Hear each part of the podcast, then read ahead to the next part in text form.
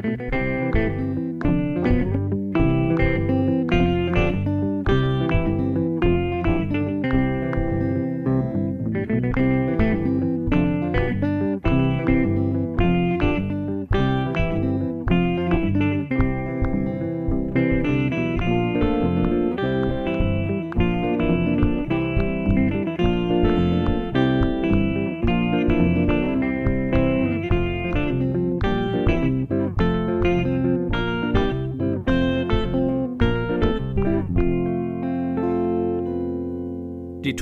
Hollywood-Schaukel, der TKKG-Podcast. Herzlich willkommen zu einer kleinen Sonderfolge von Die tosende Hollywood-Schaukel. Eine Folge, die zwischen den Folgen erscheint. Das hat folgende Bewandtnis, denn wir haben heute ja eine kleine Überraschung für euch. Aber zuerst möchte ich mal meine Podcast-Partnerin in Spee begrüßen. Hallo, liebe Anna. Hallo Thomas, in Spee ist es ja nicht. Aber oder benutzt du es jetzt so wie früher, wo man nicht wusste, was es bedeutet? Ja, eventuell. Ich weiß doch, die Profis in Spee und wir sind die Podcaster in Spee, weil wir machen das ja hier amateurhaft. Aber Mhm. vielleicht werden wir ja irgendwann mal die großen äh, Bonzen, die im Podcast-Geschäft so richtig absahen, ja. Du, Mhm. der Donation-Button wird klingeln, ja, der wird heiß laufen, ja, wenn wir dann So ein irgendwann- Spotify Exclusive oder was? richtig exclusive, Mhm. du, ja. Deswegen Podcaster in Spee. Okay, okay. Gut. Bevor wir ähm, anfangen, vielleicht noch, das passt nämlich gerade so gut, weil ja jetzt gerade vor ein paar Tagen unsere aktuelle Folge erschienen ist, nämlich die Rache des Bombenlegers. Ja. Ähm, wollte ich noch kurz mit dir drüber sprechen. Das passt halt jetzt gerade thematisch so gut. Ähm, wir haben da ja einiges Feedback bekommen. Ja, haben wir ja. Sehr nettes Feedback, ja. Sehr nettes Feedback, richtig. Und ähm, wir haben da auch, glaube ich, so einen kleinen Nerv getroffen, würde ich mal sagen, weil du hast ja in der Folge offenbart, dass, obwohl das ja eine deiner allerliebsten TKKG-Folgen ist, die du sehr oft in deinem Leben gehört hast, Ja. ähm, du da so eine Passage nicht verstanden hast, dass der Sprecher sich undeutlich ausdrückt und du beziehungsweise immer dachtest, ich verstehe nicht, was der da sagt. Sag es bitte, was hast du mal verstanden? Los, Manni, raus. Und was sagt er eigentlich? Das ist noch nicht raus. Richtig. Und ähm, da haben unsere HörerInnen oft drauf jetzt äh, äh, reagiert, aber auch, auch ähm, weil es ist ja kein Geheimnis, viele Leute, die da draußen Hörspiele hören, da gibt es ja so einige, die irgendwie nie was richtig verstanden haben oder so. Aber da, da haben wir sehr viele ähm, Reaktionen drauf bekommen, was mich persönlich freut. Mhm. Und lustigerweise, weil wir gerade äh, vorhin schon ein bisschen so, so gequatscht haben, hatte ich dir erzählt mit der einen Bibi Blocksberg-Folge, nämlich Folge Nummer 1, Hexen gibt es doch. Das Mhm. passt so schön, das möchte ich jetzt noch gerne erzählen. ja. Ähm, da ist dieser Polizist bei den Blocksbergs zu Hause äh, und der verfällt dann in so eine Art äh, Babysprache. Der ist dann so schockiert, weil da ja die Besen und so durch die, durch die Wohnung fliegen und dann bringt ihn ja Barbara Blocksberg nach Hause und sagt er dann zu ihm, wo wohnen Sie denn? Und er sagt, bei meiner Mami, Kaiser Corso 4. Und das habe ich ums Verrecken als Kind nie verstanden. Ich habe immer verstanden, ich wohne bei meiner Mami, Kaiser, Punkt, Punkt, Punkt, Sophia. Ich habe das nie verstanden. Ja, gut, Ja? weil man auch das Wort Corso nicht kennt. Das ist genauso, warum man auch TKKG, die Profis in Spee, nicht verstanden hat. Warum man verstanden hat, im Schnee oder so, weil man das Wort ja nicht kennt. Und dann versucht das Gehirn ja irgendwie das einem Wort zuzuordnen, das man so, das man kennt. Ja. Kai Genau. Kaiser, Kaiserin Sophia. Habe ich immer so in dem Sinne, ich habe das aber nie so ganz verstanden. Aber ganz ehrlich, wie du schon sagst, als sieben-, achtjähriger kenne ich doch das Wort Corso nicht. Nee. Ich Ja? wusste immer, ich wusste sehr, ich wusste bis vor kurzem, vor jetzt, vor gerade nicht, dass so Straßen, dass eine Straße Corso auch heißen kann. Ja, und dann habe ich gegoogelt und gesehen, es gibt hier in Berlin-Tempelhof gibt's den Kaiser Corso. Ja, witzig. Und da schließt sich der Kreis, weil die Bibi Blocksberg und Benjamin Blümchen Folgen wurden ja von Kiosk damals produziert, heute von Kiddings, hier in Berlin. Damit schließt sich der Kreis. Die Mami wohnt in Berlin-Tempelhof. So. Wir haben ja auch von anderen, von Hörern ähm, Nachrichten bekommen, was sie falsch verstanden haben als Kind. Und äh, da könnt ihr uns gerne noch mehr äh, solche, solche Sachen schicken. Das finde ich ganz witzig. Einer ähm, hat uns geschrieben und hat, er hat gesagt, bei Bettelmönch aus Atlantis er hat gesagt, circa bei Minute acht oder zehn. Ich habe es noch jetzt nicht nachgehört. Ähm, bis jetzt ist mir nur jetzt gerade eingefallen, wo du es gesagt hast, also habe ich die E-Mail mal rausgeholt. Da wurde, eine, wird, wird ja einer alten Frau das Portemonnaie gestohlen und sie sagt wohl, fast 200 Mark wird ihr ähm, gestohlen. Und er hat gemeint, er hat bis vor kurzem immer nur gehört, warum hat Martha? Alles, was mir noch bis zum Monatsende bleibt. Fast 200 Mark. Und, ähm, und er meinte Ja. halt, jetzt wo er weiß, wie es, wie es richtig heißt, dann hört er das nicht mehr, dieses Warum hat Martha. Und er hat halt gefragt, ob wir immer noch das Falsche hören. Und bei dem Los Money raus höre ich immer noch das Falsche. Bewahr dir das, das ist eigentlich gut. ja, Das kann man ja nicht beeinflussen, das ist ja einfach so. ich aber, weiß. Ja. weiß. Und So. viele haben auch geschrieben, dass sie mich auch nicht erkannt hätten in der äh, Sprachnachricht. Also, ähm, Kann ich gar nicht Ja. verstehen, woran das liegen könnte. wenn sogar der Mann mit dem absoluten Gehör wie du das nicht raushört, dann kann es ja auch kein anderer raushören. Ja. Ja, naja, dem- meine Vita ist jetzt ordentlich angerissen nach, nach dem Vorfall. Also, ja, ja, klar. Ich glaube, Ja. ich werde jetzt bei vielen Leuten als Telefonjoker für Wer wird Millionär einfach mal aussortiert werden. So. Aber die Rache des Bombenlegers ist nämlich ein sehr gutes Stichwort, unsere letzte Folge. Denn diese Folge wurde ja schon mal von dem ehemaligen Podcast Retroabteil besprochen, wo Anna ja damals einen Wortbeitrag ähm, beigesteuert hat. Und die Leute, die diesen Podcast damals gemacht haben, einer davon ist der liebe Klaas, der auch einfach ein, ein ist ein Hörer von uns, muss man neidlos sagen. Der hört uns auch sehr gerne. Der hat auch schon. ja, w- warum denn? Neidlos. Naja, ist doch, ist doch so. Dass du mir immer meine, meine Übergänge versaust. Also wirklich, ja. Ähm, nein, das ist ein ganz, ganz lieber Mann. Ja. Der hat auch schon, ähm, auch schon Wortbeitrag äh, hier bei uns Mhm. auch schon äh, beigesteuert. Auf jeden Fall, ähm, auf die Fra Nachfrage hin, hat er vielleicht noch die Datei von der Bombenleger-Folge damals. Seid ihr beide ja ins Gespräch gekommen und da hat er gesagt: Mensch, Anna, ich habe jetzt auf meinem Laptop oder auf meinem PC entdeckt, ich habe ja noch eine Datei, quasi eine Lost Episode, wie ich so schön gerne sage, oder beziehungsweise eine unveröffentlichte Folge vom Retro-Abteil, weil sich die Jungs und Mädels ja damals irgendwie getrennt haben, den Podcast beendet haben und sie hatten wohl noch eine Folge produziert, er und der Hauke. Der Hauke ist ja der von der tkkg-Site.de, wenn ich mich nicht irre. Mhm. Mit dem hat er eine Folge besprochen und jetzt hat der Klaas gesagt, wisst ihr was? Ich überarbeite die nochmal, ich schneide die zu Ende und ich stelle sie euch zur Verfügung. Und dementsprechend ist, sind wir heute diejenigen, die auf unsere Plattform diese Folge vom Retroabteil veröffentlichen dürfen. Also quasi eine unveröffentlichte Folge, mit der wir jetzt gar nicht äh, was zu tun haben.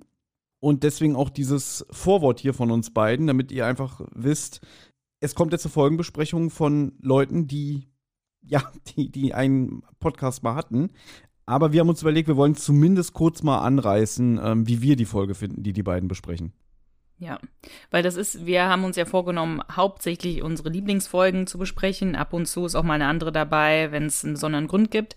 Aber das ist jetzt auch keine von unseren Lieblingsfolgen. Also hätten wir diese Folge vermutlich nicht besprochen. Deswegen passt das ganz gut, dass, dass wir die einfach äh, so hochladen können. Also die Besprechung von Klaas und Hauke. Aber wir haben gedacht, naja, wir machen wenigstens vielleicht unsere Kategorien, vielleicht einfach nur so eine kleine, so ein kleines Fazit sozusagen und unsere Kategorien.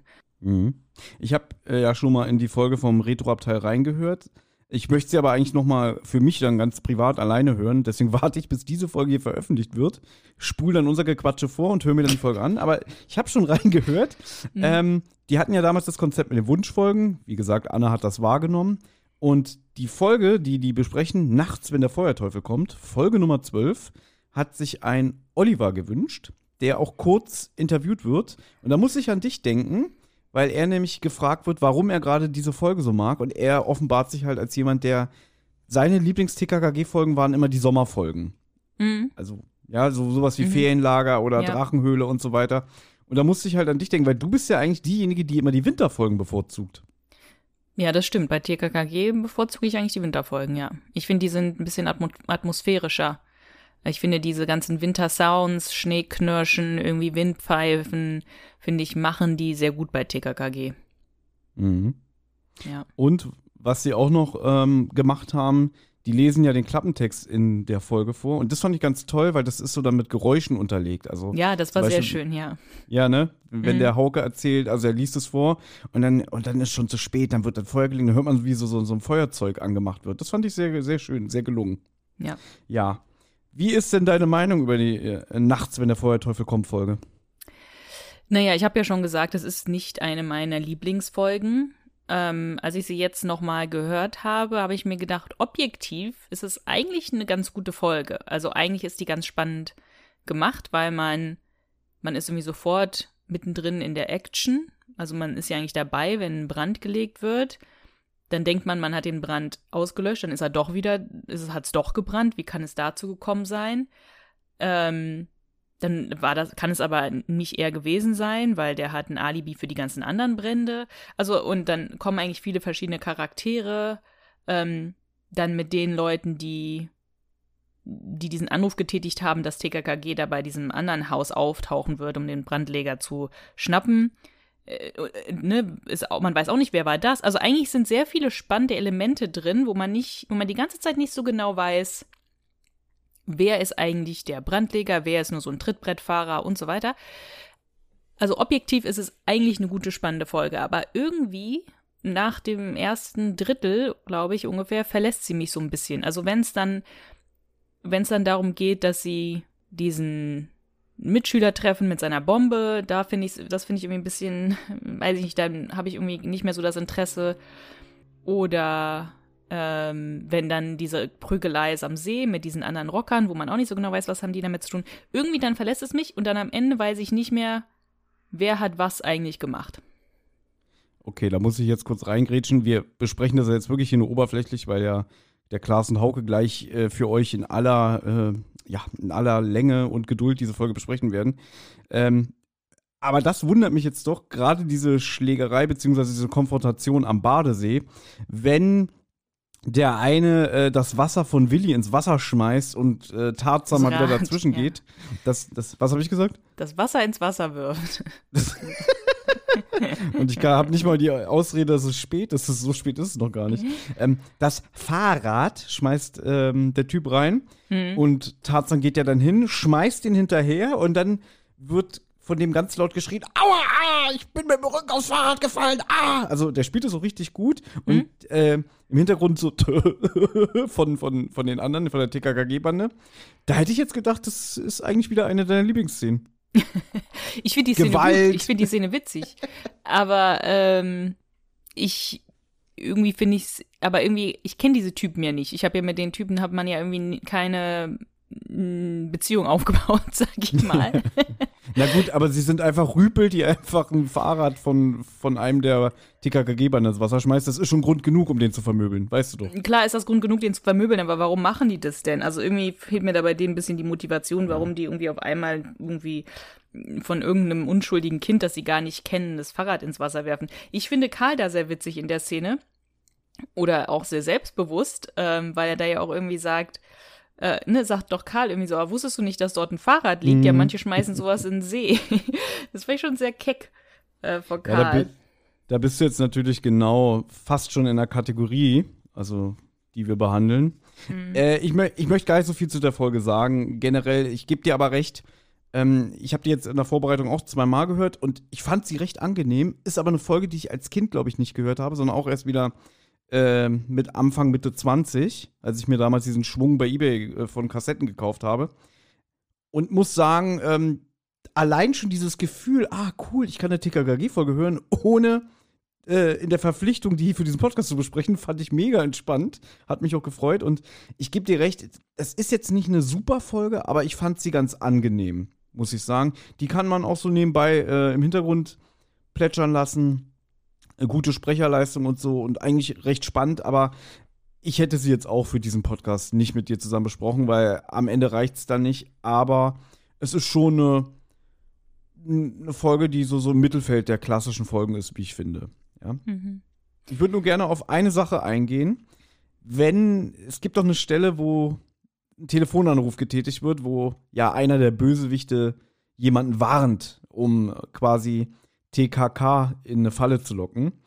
Und das ist mir jetzt aufgefallen, dann sagt doch der Typ am Telefon zu seinem Sohn, alles klar, die nehmen wir heute Nacht hoch. Und der Sohn antwortet, ja, Vater, das werden wir tun. Ich habe gehört, es gibt auch eine Belohnung, wenn man die Brandstifter, ähm, wenn man die findet. Und dann habe ich so gedacht, das ist so niedlich, der Typ ist fünf, ja, und der will mit seinem Vater heute Nacht irgendwie die Brandstifter vermöbeln, die vermeintlichen Brandstifter. Und dann habe ich geguckt im Buch, schätz mal, wie alt der Sohn ist, laut Buch. Ich glaube irgendwie Anfang 20 oder so, das erzählt der Hauke in der Besprechung auch, ja. Ja, schade, du weißt schon. Die Tür öffnete sich. Sein Sohn Karl Otto, genannt Carlo, trat ein. Er war 22 Jahre alt. das fand ich, ich sehr schön. Ich habe irgendwie beim ersten Hören habe ich gedacht, das wäre ein Mädchen. Ich habe irgendwie verstanden Carla. Und dann habe ich ein bisschen ach von der Besprechung von Hauke und gehört und haben die geredet über den, ja, den Sohn von ihm. Und habe ich gedacht, ach so, das soll ein, nicht mein Junge, das soll ein Mann sein. Die haben, die haben in dieser Folge eh nicht so das glückliche Händchen, was so bestimmte Rollen angeht. Zum Beispiel auch, wenn der, dieser, dieser äh, Internatsschüler, der, ja. der die ganzen Bomben baut, der klingt ja auch sehr jung. Ja. Den finde ich aber ganz sympathisch, den Sprecher. Dann, wenn der, der eine mit dem Rücken aufs Fahrrad knallt, kommt auch sein Kumpel und der redet ja genauso. So, ja. was ist denn hier los? Wieso holst du das Fahrrad raus? Dem knall ich eine vom Kopf. So, so alles so, so, so, so Milchbubis von der Stimme mhm. her, aber so voll die Macker. Also, das ist so ein bisschen bei mir hängen geblieben. Und dann mhm. habe ich noch eine Sache, die würde ich auch noch gerne kurz aus dem Buch ähm, dir erzählen, weil ich weiß, es wird dir gefallen. Ja. Wenn die, wenn die dann in der Nacht auf den Carlo und seinen Vater treffen und ja, die wollen die ja vermöbeln und dann ähm, haut Tarzan dem doch in den Magen. Und im Buch steht, ähm, ja, die Beschreibung stimmt aber. Ein großer mit dunklen Locken, ein kleiner Dickwanz mit Segelohren und eine dürre Vogelscheuche mit runder Nickelbrille, Carlo. Das sind sie doch, oder nicht? Und dann antwortet Klößchen, jedenfalls bin ich kein Dickwanz mit Segelohren. Da sagt der Carlo, ja, die Beschreibung trifft schon zu. Alle drei Typen sind vertreten. Wenn der Dickwanz sich für einen Modellathleten hält, ist das seine Sache. Und pass auf, dann sagt Klößchen, Tarzan, gib mir mal den Knüppel. Und Tarzan antwortet, du hältst dich raus, Modellathlet. Fand ich sehr schön. Das wollte das ich noch mit einbringen. Ja. ja. ja, sehr schön. Dann würde ich sagen, verteilen wir jetzt unsere Kategorien und dann sind wir raus für heute, oder? Mhm. Wie nützlich war Karl? Da habe ich mir notiert, der stellt schlaue Fragen, zum Beispiel, wie stellt man eigentlich fest, ob ein Feuer zufällig äh, ausbricht oder gelegt wird? Sagt ja auch der Kommissar, das ist eine sehr gute Frage, Karl. Ja. Ja. Ich weiß nicht, wie siehst du das? Ja, ich meine, er hat auch was über die Wünschelroute erzählt, wie die funktioniert. Ich finde, er hat auch ein paar gute Sprüche in der Folge. Ähm, ich finde die erste Szene auch so schön. Ähm, die erinnert mich sehr stark an Fünf Freunde auf großer Fahrt, ist das, glaube ich, an den Dick. Weil da ähm, gehen Ed und Dick, ähm, sind da im Regen unterwegs und so weiter und kommen dann an so einen Bauernhof an. Und irgendwann schlafen sie dann in so einer Scheune und Dick, oder Dick zumindest schläft in der Scheune, aber er setzt sich dann halt nur irgendwie so hin und dann kommt so ein Typ rein und setzt sich da irgendwie auf so einen Heuballen und irgendwie so diese ganze Szene hat mich irgendwie an Fünf Freunde erinnert. Ja, ich fand Karl war ganz okay und er war ja auch witzig bei der Prügelei, hat da so ein paar Sprüche äh, gerissen. Also ich fand, er war okay in der Folge. Lieblingszitat. Ja, genau. Und dann würde ich auch schon zum Lieblingszitat kommen. Weil du hast es schon angesprochen, wenn der Typ mit seinem Rücken aufs Fahrrad knallt und dann auch sagt, aua, aua, ich bin aufs Fahrrad gefallen, dann sagt Karl, was? Aufs Fahrrad? Wie ist sowas möglich? Meinst du etwa, dass es Umweltverschmutzer gibt, die sogar ein Rad ins Wasser werfen? Deswegen hat Karl für mich hier den Spruch der Folge, weil mhm. es sehr ironisch, sehr eklig ist. Also passt es auch so ein bisschen mit, wie, wie nützlich war Karl, weil er bringt auch für mich das Zitat der Folge. Ja, ich habe, ich frage mich, ob im Buch das eigentlich Tarzan sagt, aber im Hörspiel haben sie gedacht, ach, lassen wir mal jemand anderen das sagen. Aber finde ich auch sehr schön, auch dass Karl halt auch mal so einen frechen Spruch bringt. Für mich ist es auch Karl, aber es ist aus der allerersten Szene, als sie in diesen Schuppen gehen und er sagt, ich hau mich ins Heu. Ah, tut das gut. okay. Weil das für mich, ich fand das sehr witzig, das Karl sagt. Und ich habe auch wirklich so ein Bild vor Augen, wie er sich so ins Heu wirft. Und ähm, weil diese Szene ja mich so an fünf Freunde erinnert, gefällt mir auch diese Szene. Ich muss auch noch eine Sache sagen. Willi redet oder Manu Lubowski redet von der Intonation und von der Stimmlage und alles genauso, wie er redet bei Fünf Freunde auf Schmugglerjagd. Da spricht er den Peter. Und dann habe ich nachgeguckt, es wurde auch im gleichen Jahr, die Folge kam im gleichen Jahr raus. Also ich habe das Gefühl, das wurde am gleichen Tag aufgenommen oder so, weil Mhm. es ist nicht nur, dass die Stimme gleich ist, sondern die ganze Intonation, die ganze Art zu sprechen ist ganz, ganz, ganz genauso. Ähm, und ich weiß noch, dass ich den ähm, Manu gefragt habe äh, bei uns, ähm, ob er sich daran erinnert, dass er da gesprochen hat. Und er hat halt gemeint, ja, nicht so wirklich, ne, aber er hat es eh nicht mit den fünf Freunden zusammen eingesprochen, sondern er war dann einfach allein im Studio, so wie, ne, wie wir das kennen. Hier, Ja. Manu, kannst du noch mal eben was einsprechen. Ähm, Aber ich find's ganz gut. Also wenn Leute noch mal ein bisschen Willi hören wollen, äh, ich finde ihn sehr gut bei Fünf Freunde auf Schmugglerjagd. Auch eine sehr gute Folge. Keine Folge Tosen Hollywood Chocolate ohne den Verweis auf fünf Freunde. Das finde ich gut. ja. äh, ich hätte übrigens gedacht, dass dein Lieblingszitat ist, wenn, wenn die sich auch kurz vor der Prügelszene mit dem Carlo und seinem Papa Mhm. ähm, kommt Willi aus Versehen an seine Klingel und dann meckert halt Tarzan mit ihm und sagt, war doch, kein, war doch ke- keine Absicht, vielleicht war das eine Waldmaus. Und dann sagt Tarzan, eine Waldmaus mit Klingel oder was? So. Es waren schon einige gute Sprüche. Ich fand auch Willi witzig, als er meinte, vielleicht hat das Christkind ähm, die, die Kerze verloren, aber nein, die, das Christkind hat ja im Moment Urlaub oder ist nicht gerade, ist gerade nicht Zeit für das Christkind oder so. Fand ich auch, also es waren schon ein paar gute Sprüche dabei. Das Christkind macht Pause, wir haben Juni. Genau sowas, ja. ja. Mhm. So. Die drei Worte. Und damit kommen wir dann zu unseren drei Worten, die natürlich ja eigentlich schon angestaubt wirken, weil wir die vor Ewigkeiten irgendwann mal verfasst haben. Wie lauten denn deine? Brände bringen Banknoten. Oh, Alliteration. Ja. Sehr schön. Damals, war, ja, damals waren wir sehr auf Alliterationen äh, fixiert. Das stimmt. Und meine drei Worte beziehen sich auf den Umstand, dass es nicht nur einen Feuerteufel gibt, sondern gleich gefühlt tausend. Ich habe jede Menge Brandstifter. Ja. Sehr Ja. schön. Gut, und damit können wir jetzt eigentlich das Wort Klaas und Hauke überlassen. Ja, was heißt eigentlich? Das werden wir jetzt tun. Also wir sind jetzt raus. Ihr hört jetzt äh, eine Folgenbesprechung, wie gesagt, vom ehemaligen Retro-Abteil. Wir wünschen euch dabei viel Spaß. Ja, nochmal mit dem Hinweis, das ist jetzt natürlich einfach nur ein Special. Das ist keine reguläre Folge von uns, das habt ihr jetzt schon gemerkt. Wir hören Ja, uns. ich glaube, das haben die Leute schon verstanden, Thomas. Also, Naja, nicht, dass jetzt einer schreibt irgendwie, ich dachte, jetzt kommt eine schöne Folge zu Hollywood Schaukel, wo ihr den Feuerteufel besprecht und das war ja eine Mogelpackung, ich will mein Geld zurück. Das kann ja alles sein, ne? ja. Ja, meine Güte. Schon wieder, schon wieder meine Überleitung versaut. Danke, Anna. Ja, was ich sagen wollte, wir hören uns nächste Woche schon wieder mit einer Genau. regulären Folge mit purer Hollywood-Schaukel-Besetzung. Naja, und einem Gast. Stimmt, das ist schon wieder eine Mogelpackung, verdammt. Stimmt, nächste Woche ist ein Gast. Ja. Wir verraten auch immer noch nicht, wer es ist, oder? nee. Alles klar, ja, das ist typisch Anna. Die will bis zum letzten Minute will die warten. Die will nix an die große Glocke hängen. Ja, deswegen ich ich ich bin ja hier der der äh, der immer die Leaks verrät. Ja, ich hätte es euch schon schon vor Monaten gesagt, als wir die Folge aufgenommen haben. Aber ich habe einen Maulkorb verpasst bekommen. So, soll es aber wirklich reichen für heute. Wir wünschen Ja. euch viel Spaß. Und Anna war trotzdem sehr schön. Ich finde, das können wir öfter machen. Einfach nur so ganz kurz über TKKG-Folgen Ja, sprechen. So ne? kurze Folgen? Ja, nicht schlecht. Ja, oder? Nur die Müssen mal- Kategorien und ein Fazit. Wäre doch eigentlich super. ja, müssen wir wirklich mal überlegen, ob wir Wir das Zukunft machen. Ja? Dann können wir täglich einen raushauen. Ja, stimmt. Gut. Okay. Also, Tschüss. tschüss.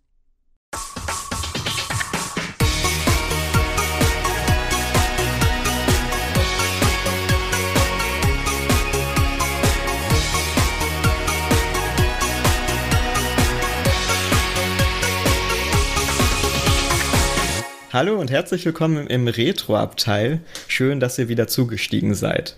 Heute sind wir nur zu zweit, nämlich der Klaas und ich. Und die heutige Folge ist TKKG Nachts, wenn der Feuerteufel kommt.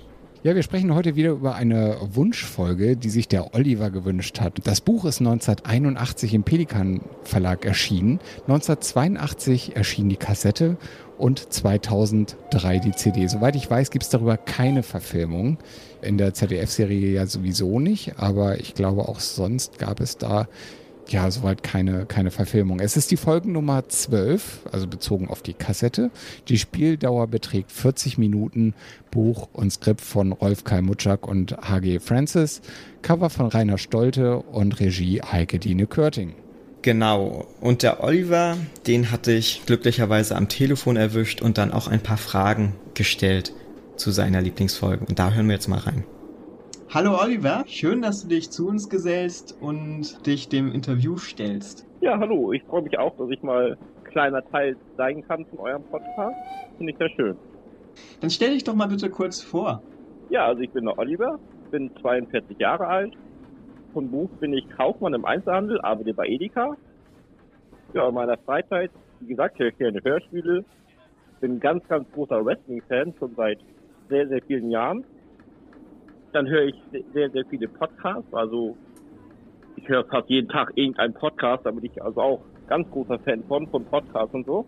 Ja, dann spiele ich ganz gerne mal Videospiele, gucke Fernsehserien recht gerne. Ja, das sind so die Sachen über mich so. Genau. Dann ist es ja so, dass du dir jetzt die Folge 12 gewünscht hast, dass wir die besprechen. Dem sind wir natürlich sehr gerne nachgegangen da interessiert uns natürlich, warum du dir diese Folge gewünscht hast. Ja, ich glaube, das war damals auf Facebook irgendwie mal auf eurer Facebook-Seite, dass ihr da mal nachgefragt habt nach irgendwelchen Wunschfolgen. Da hatte ich, glaube ich, mehrere Folgen von meinen Lieblingsfolgen so hingeschrieben und dann war da halt auch die Folge Nummer 12 mit dabei. Und da habt ihr euch die wahrscheinlich ausgesucht, denke ich mal. Und dadurch kommt das dann jetzt. Hast du eine Rangliste, also dass du wirklich sagen kannst, ich habe eine absolute Lieblingsfolge? Ja, meine absolute Lieblingsfolge ist Angst in der 9a. Das ist meine absolute Lieblingsfolge von TKKG. Und dann sind auch zum Beispiel Abenteuer im Ferienlager dabei, Banditen im Palasthotel, der Schatz in der Dachenhöhle ist auch eine von meiner Lieblingsfolgen. Hast du auch sozusagen eine Reihenfolge für die? Auf welchem Platz ist denn Folge 12? Die Folge 12 ist so auf Platz 4 bei mir. Gut, also was mir bei deiner Auswahl der Lieblingsfolgen auffällt, ist, dass es natürlich erstmal eins von den ersten sind, aber es sind auch immer Sommerfolgen. Hast du da irgendwie so ein Fable für diese Jahreszeit bei TKKG? Ja, tatsächlich. Bei TKKG ist mir aufgefallen, im Gegensatz zu normalerweise, also so im echten Leben bin ich eher so der Herbst- und Wintertyp. Ich bin immer jedes Jahr froh, wenn der Sommer wieder vorbei ist und es draußen kühler wird. Aber bei TKKG ist es echt so, sind das so die Sommerfolgen so. Was glaubst du, woran das liegt? ja, das sind auch meistens so die Folgen so, die so in den Ferien spielen, so, dass zum Beispiel so Abenteuer im Ferienlager, die Banditen im Palasthotel, die Bettelmönche, wo sie ja auch da, weiß ich, wo sind sie da in Marokko oder so hinfliegen und mhm. so. Tunesien, genau. Genau, Tunesien, genau. Der Schatz in der Drachenhöhle, das ist auch so, so eine Urlaubsferienfolge. Das sind so die Folgen, die mir immer so am besten gefallen haben bei TKKG. Bei einigen Folgen, die du genannt hast, ist was mir da immer auffällt, das sind sozusagen die ganz skurrilen Charaktere, also ganz verrückte Personen. Ist das auch etwas, was dir an TKG besonders gut gefällt? Ja, das stimmt. Das ist auch eine der Sachen, die mir recht gut gefällt bei TKG, genau, ja. Und äh, fällt dir spontan eine besonders skurrile Figur aus Folge 12 ein, die du magst? Äh, dieser Klassenkamerad von TKG, der mit seiner Bombenbastelei da, den fand ich so ganz witzig. Äh, oder da diese Szene, wo sie diesen Stadtstreicher befragen, diesen Betrunkenen, die war auch ganz witzig, die Szene zum Beispiel. Es waren so zwei so Charaktere, die mir so besonders im Kopf geblieben sind bei der Folge. Ich weiß nicht, ich finde es immer ganz witzig, wenn bei TKG bestimmte Themen angesprochen werden, die gerade damals im Vogue waren. Oh, ich und Fremdwörter. Also, wie die gerade ganz modern waren. Fällt dir sowas auf? Ich meine, das ist jetzt ja auch lange Zeit her, äh, dass das Team sind, die damals vielleicht aktuell gewesen waren. Und äh, ist dir das bei diesem Hörspiel Folge 12 aufgefallen? Ja, das ist mir öfter schon mal aufgefallen bei anderen Folgen. Zum Beispiel auch bei der Folge Der Vampir der Autobahn. Da wird er so ein bisschen über Anhalter, wenn du als Anhalter fährst, dass das gefährlich ist, wird so ein bisschen angesprochen zum Beispiel. Und ja, das ist öfters, glaube ich, so bei TKG, dass da so Themen angesprochen werden, auch bei den Battlemönchen so mit Thema Sekte, dass sowas alles so angesprochen wird. Genau. Hast du eine Lieblingsszene äh, in dieser Folge, die du besonders gerne hörst? Also aus dieser Folge zum Beispiel finde ich schon mal die Anfangsszene mit der Scheune finde ich sehr schön. Finde ich auch sehr schön umgesetzt, mit dieser knarrenden Scheunentür und dann die Kätzchen, die da in der Scheune liegen und so. Dann die eine Szene, wo Tarzan diesen Wünschelrütenmann da so ein bisschen aufs Korn nimmt, so ein bisschen veralbert. Die finde ich ganz gut. Oder die Szene da am See mit den Jugendlichen, die da das Fahrrad zum Schößchen ins Wasser schmeißt. Das sind so die drei Szenen, die mir eigentlich so am besten gefallen haben bei der Folge. Wann hast du denn die Folge 12 nachts, wenn der Feuerteufel kommt, zuletzt gehört und erinnerst du dich daran, was auf dem Cover zu sehen ist? Also zuletzt gehört habe ich sie tatsächlich gestern, wo ich ja wusste, dass wir beide sprechen werden über die Folge. Habe ich sie mir gestern nochmal angehört. Ja, und auf dem Cover ist, glaube ich, die Szene zu sehen, wo der Bauer Farnhauser verhaftet wird mit TKKG und Kommissar Glockner. Das ist, glaube ich, so das. Und ich glaube, die Scheune im Hintergrund, die brennende Scheune im Hintergrund. Das ist, glaube ich, so das Coverbild, glaube ich. Ja, richtig gut erinnert. Es ist hier überaus realistisch. Wir haben manchmal einige Störgeräusche. Das ist genau wie in den TKKG-Hörspielen, wo man manchmal die Telefonate auch nicht so gut verstehen kann, weil die absolut realistisch aufgenommen wurden. Ja. Ja, vielen Dank fürs Interview. Schön, dass du bei uns warst und dir die Folge gewünscht hast.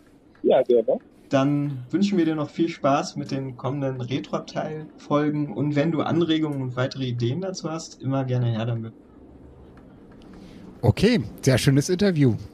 Die Folgen, die der Oliver aufgezählt hat, also seine Lieblingsfolgen, davon haben wir ja nun auch schon einige besprochen. Das sind so die Klassikerfolgen, die man vor allen Dingen so bei, ich, ich glaube erst 42 hat er gesagt, ich äh, bin mir jetzt nicht ganz sicher, aber so in den 40ern ist er ja, äh, die ja so, so typisch sind für das Alter. Ne? Also es sind eben noch ja vom Alter her so, dass er die wirklich äh, damals wahrscheinlich gehört hat, als äh, als sie rausgekommen sind oder etwas später vielleicht, ne? Und die dann eben auch so im Gedächtnis geblieben sind. Ja. Genau, also für der typische ähm, TKG-Hörer, der noch die Chance hatte, wirklich mit den niedrigen Folgen groß zu werden, weil es die entweder noch im Laden gab oder auf dem Flohmarkt äh, schnell verfügbar waren. Ne? Ja. Mhm, ja. Und, ja. und ich finde auch sehr schön so, das passt auch dazu. Also erstmal die Klassikerfolgen und dann natürlich einen Fokus auf Sommerfolgen und ähm, Urlaubsfolgen. Das ist bei ganz vielen TKG-Fans sehr beliebt. Ja. Das fand ich auch sehr interessant mit den, also dass dir das überhaupt aufgefallen ist, ja, mit den Sommerfolgen, dass das alles irgendwie Sommerfolgen sind, ja, so im Nachhinein schon. Also ich mag ja am liebsten wirklich Winterfolgen und, und Ja. äh, so, so, vor allen Dingen auch Weihnachtsfolgen, also so Hörspielserien übergreifend allerdings. Ne? Also ich finde so vom Setting her ist es einfach nochmal was anderes, wenn man weiß, da steht jetzt ein Weihnachtsbaum irgendwo, auch wenn er vielleicht gar nicht erwähnt wird, ja. Aber, aber es ist Ja. schon so vom, vom Gefühl her einfach nochmal eine Runde gemütlicher. Ähm, ja, Sommer gibt's doch immer sehr viele Wiederholungen. Zu einer Wiederholung werden wir auch in dieser Folge kommen. Äh, die wieder, das wiederholt sich nämlich von dem, was wir letztes Mal besprochen haben mit äh, Todesfracht im Jaguar. Und das ist das Baden im See. Und das ist ja, Ja. nun meistens in den Sommerfolgen irgendwo drin. ja. Es liegt nahe. ja, wollen wir dann weitermachen mit dem Klappentext? Gerne. Wollen wir den Klappentext nehmen oder eine Inhaltsangabe? Wie du möchtest. Gut, ich habe mir überlegt, ich könnte mal den Buchklappentext vorlesen, weil der ähm, zum Teil mit dem Klappentext des Hörspiels übereinstimmt. Den Klappentext des Hörspiels, der wurde verkürzt und äh, tatsächlich ein bisschen spannender gehalten, aber der Buchklappentext ist tatsächlich eine Inhaltsangabe, die wahnsinnig viel verrät und daher passt es hier einfach perfekt hin. Unsere vier Freunde vom TKKG kommen von einem Ausflug zurück. In einer Scheune ruhen sie sich aus. Und da passiert es auch schon. Ein Bauer will den Heuboden anzünden.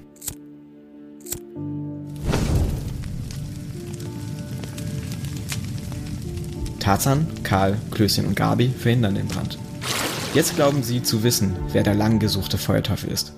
Seit Monaten jagt die Polizei ohne Erfolg das Phantom, das Wochenendhäuser, Gehöfte, Scheunen und Lokale niederbrennt. Auch die TKG-Bande muss zu ihrer großen Enttäuschung noch eine ganze Weile warten, bis sie den Richtigen finden. Denn der Bauer ist es nicht. Er will nur mal schnell das Versicherungsgeld kassieren. Der wahre Feuerteufel aber geht weiter um. Wer ist es? Ein gerissener Versicherungsvertreter? Ein geltungsbedürftiger Schüler? Ein geheimnisvoller Wünschelroutengänger? Da müssen erst noch ein paar gefährvolle Abenteuer überstanden werden, bis Tarzan und seine Freunde den Verbrecher entlarven. Das ist tatsächlich etwas umfangreicher. Also vor allen Dingen der letzte Satz im Klappentext äh, des Hörspiels lautet ja, Tarzan, Kai, Klößchen und Gabi werden ihn entlarven. Ja. Ja. Und das, das ist bei dir besser beschrieben, finde ich. Ne? Es ist auch, ähm, man, also man kann das schön vergleichen. Jetzt ähm, es ist sehr komprimiert der Klappentext des Hörspiels auf worum geht es und dann kommt eigentlich nur noch, doch die Zahl der Verdächtigen ist groß. Wer ist der Feuerteufel?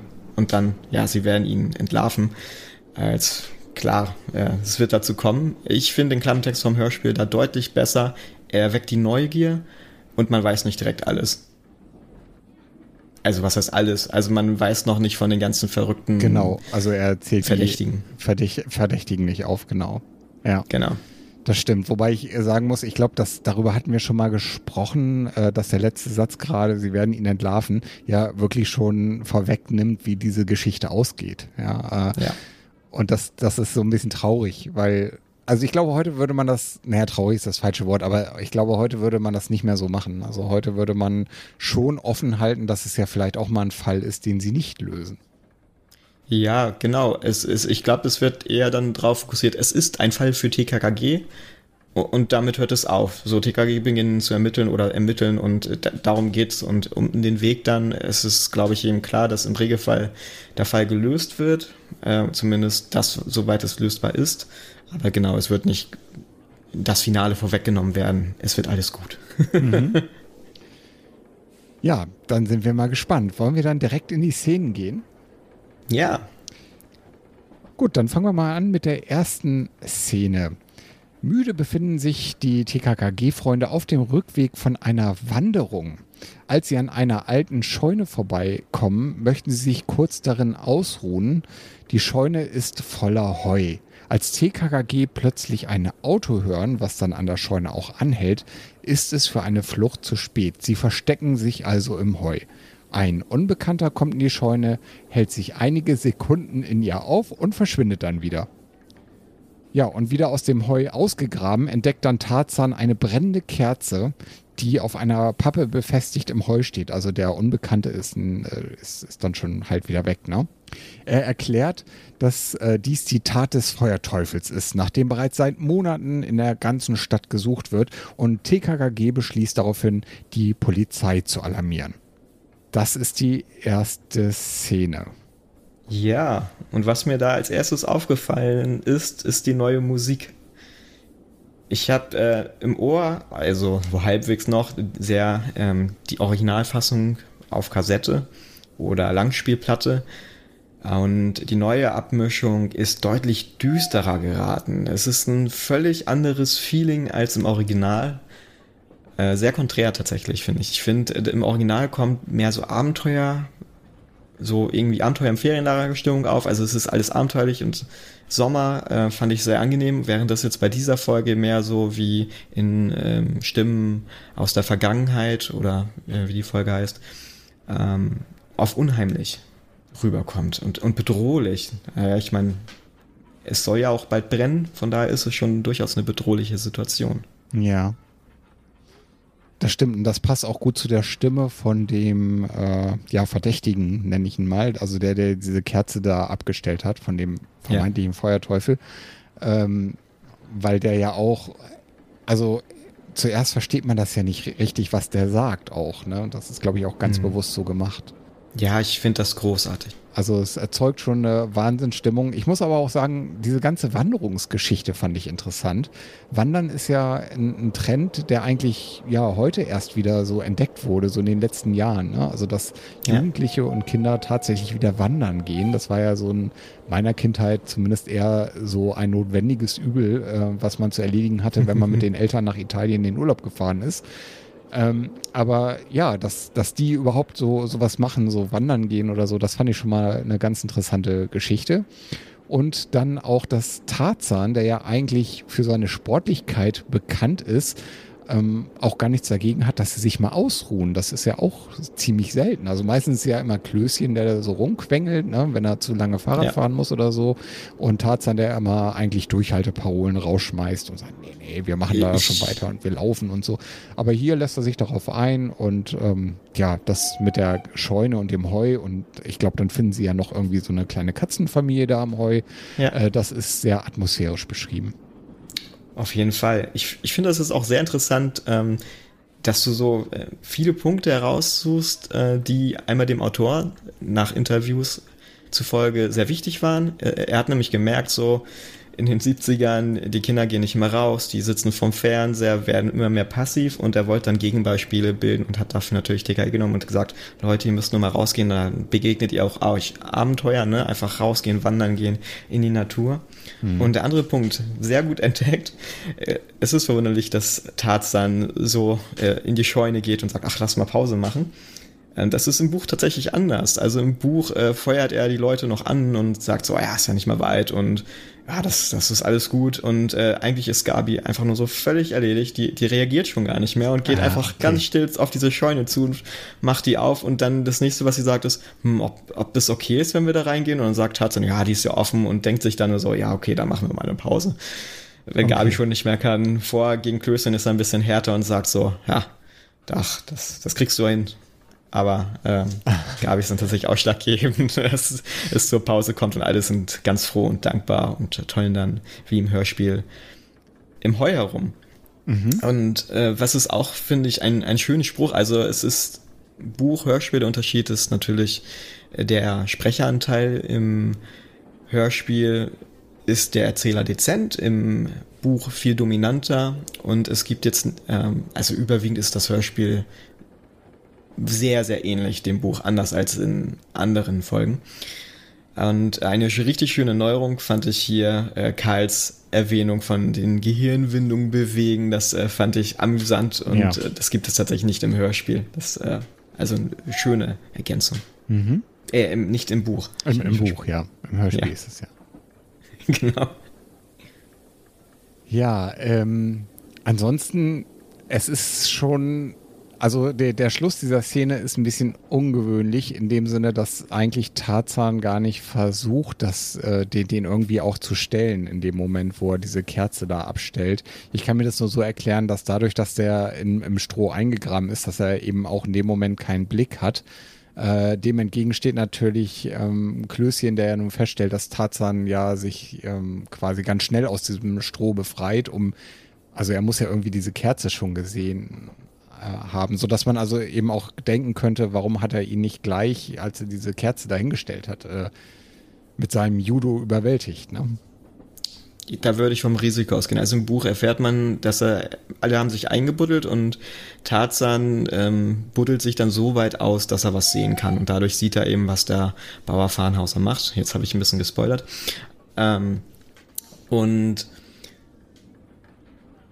ich denke, er springt halt nicht heraus, weil überall Heu liegt. Das Heu wird um die Kerze drapiert. Es wird im Buch natürlich äh, deutlich beschrieben. Und ich für mich würde da immer sehen, okay, das ist ein Risiko. Also, ja, wenn man jetzt Tarzan kennt, wird man denken, okay, er wird das vielleicht in Kauf nehmen und denken, na gut, aber wenn ein Funke jetzt zur Seite fliegt und dann ins Heu und dann brennt alles, äh, lieber nicht.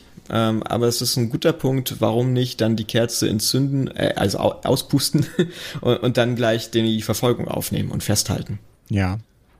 Ja, das hatte ich auch Das- erst gedacht, aber sie sind halt auch zu Fuß unterwegs und es wurde ja auch gesagt, dass der mit dem Auto fährt ne, und Ja. wahrscheinlich war der dann wirklich schon so schnell weg, dass der ja quasi, ähm, also dass das Tarzan direkt wusste, den kriege ich jetzt eh nicht mehr ne, und sich Ja, dann lieber auf die richtig. Kerze halt konzentriert.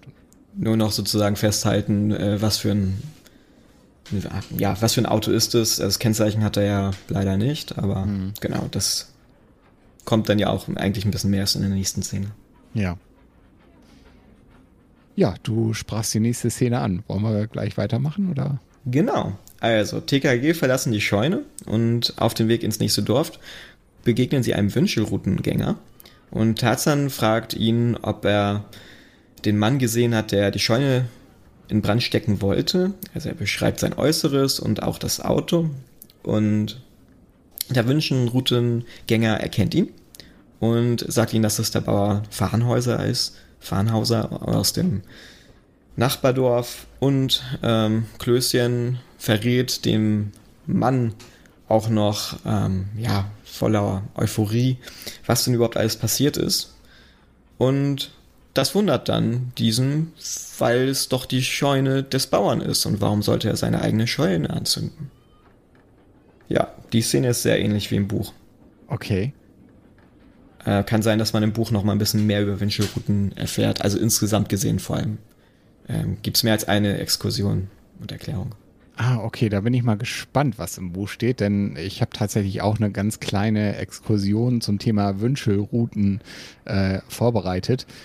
Ich denke auch, dass das was ist, was man erklären muss, weil ich persönlich bin noch keinem Wünschelroutengänger tatsächlich begegnet. Und ich glaube auch, wenn heute so einer unterwegs wäre hier im Dorf oder so, dann äh, wüssten wahrscheinlich viele gar nicht, was der da macht. Ja, Ähm, also bei der Verwendung einer Wünschelroute geht es, äh, also geht der sogenannten Wünschelroutengänger mit einem ypsförmigen Metalldraht oder einer Astgabel. Es gibt da also ganz verschiedene Formen letztlich. Ähm, ja, den er so vor seinen Körper hält, eine Strecke ab, ähm, auf die er eine meistens unterirdische Wasserader oder Erz oder Metalle oder sowas vermutet. Wie eine Wünschelroute tatsächlich funktioniert, ist dabei äußerst umstritten. Für die Wirksamkeit gibt es bis heute auch keine wissenschaftlichen Belege. Die Wünschelroutengänger geben an, energetische Schwingungen zu erfassen, also von dem Gegenstand, der dann unter der Erde ist. Äh, die sind aber so schwach, dass sie durch die Hebel- und Pendelwirkung des, ja, der Wünschelroute ähm, dann quasi sichtbar, sichtbar gemacht werden können. Ja, also man kann sich das wie so Mikrozittern der Hand zum Beispiel ähm, vorstellen, was man so ja an sich nicht sieht. Aber wenn ich in meiner, äh, zwischen meinen Fingern 30 Zentimeter Lineal halte, dann sehe ich diese Schwingung am Ende. So kann man sich das ungefähr vorstellen. Und ich habe einen ganz interessanten Beitrag gesehen von Welt der Wunder, den verlinke ich auch in den Show Notes. Und da sollte ein Wünschelroutengänger, Helmut Reitz heißt er, einen Eimer mit Wasser finden, der in einer Reihe von neun leeren Eimern abgedeckt in einer Reihe stand. Insgesamt gab es 13 Durchgänge, also er hatte 13 Versuche, den jeweiligen Eimer, also die Position wurde natürlich nach jedem Durchgang verändert, ähm, zu finden. Die Eimer waren abgedeckt mit einem Handtuch. Und äh, ja, und er sollte jetzt also immer diesen Eimer finden, wo das Wasser drin ist. Ja? Und Hauke, jetzt die Frage, wie oft glaubst du von 13 Versuchen, wie oft hat er den richtigen Eimer gefunden? aus irgendeinem Grund möchte ich neun sagen. Okay, also die Antwort ist kein einziges Mal. Ah, verflixt, Und ich hab's geahnt. Interessanterweise, interessanterweise, es wird danach so ausgewertet, also es ist ein wissenschaftlicher Test, ne? die haben das äh, an irgendeiner Uni gemacht, in irgendeinem Lehrsaal und da waren eben auch irgendwelche Leute, die das dann also hochoffiziell alles da gemacht haben. Ähm, und er liegt sogar mit seinem Ergebnis unter dem Durchschnitt des reinen Zufalls. Ja. Also selbst wenn du geraten hättest, wäre deine Wahrscheinlichkeit viel größer gewesen, als Nicht-Wünschelroutengänger den entsprechenden Eimer zum, zumindest ein- oder zweimal äh, zu finden. Ja.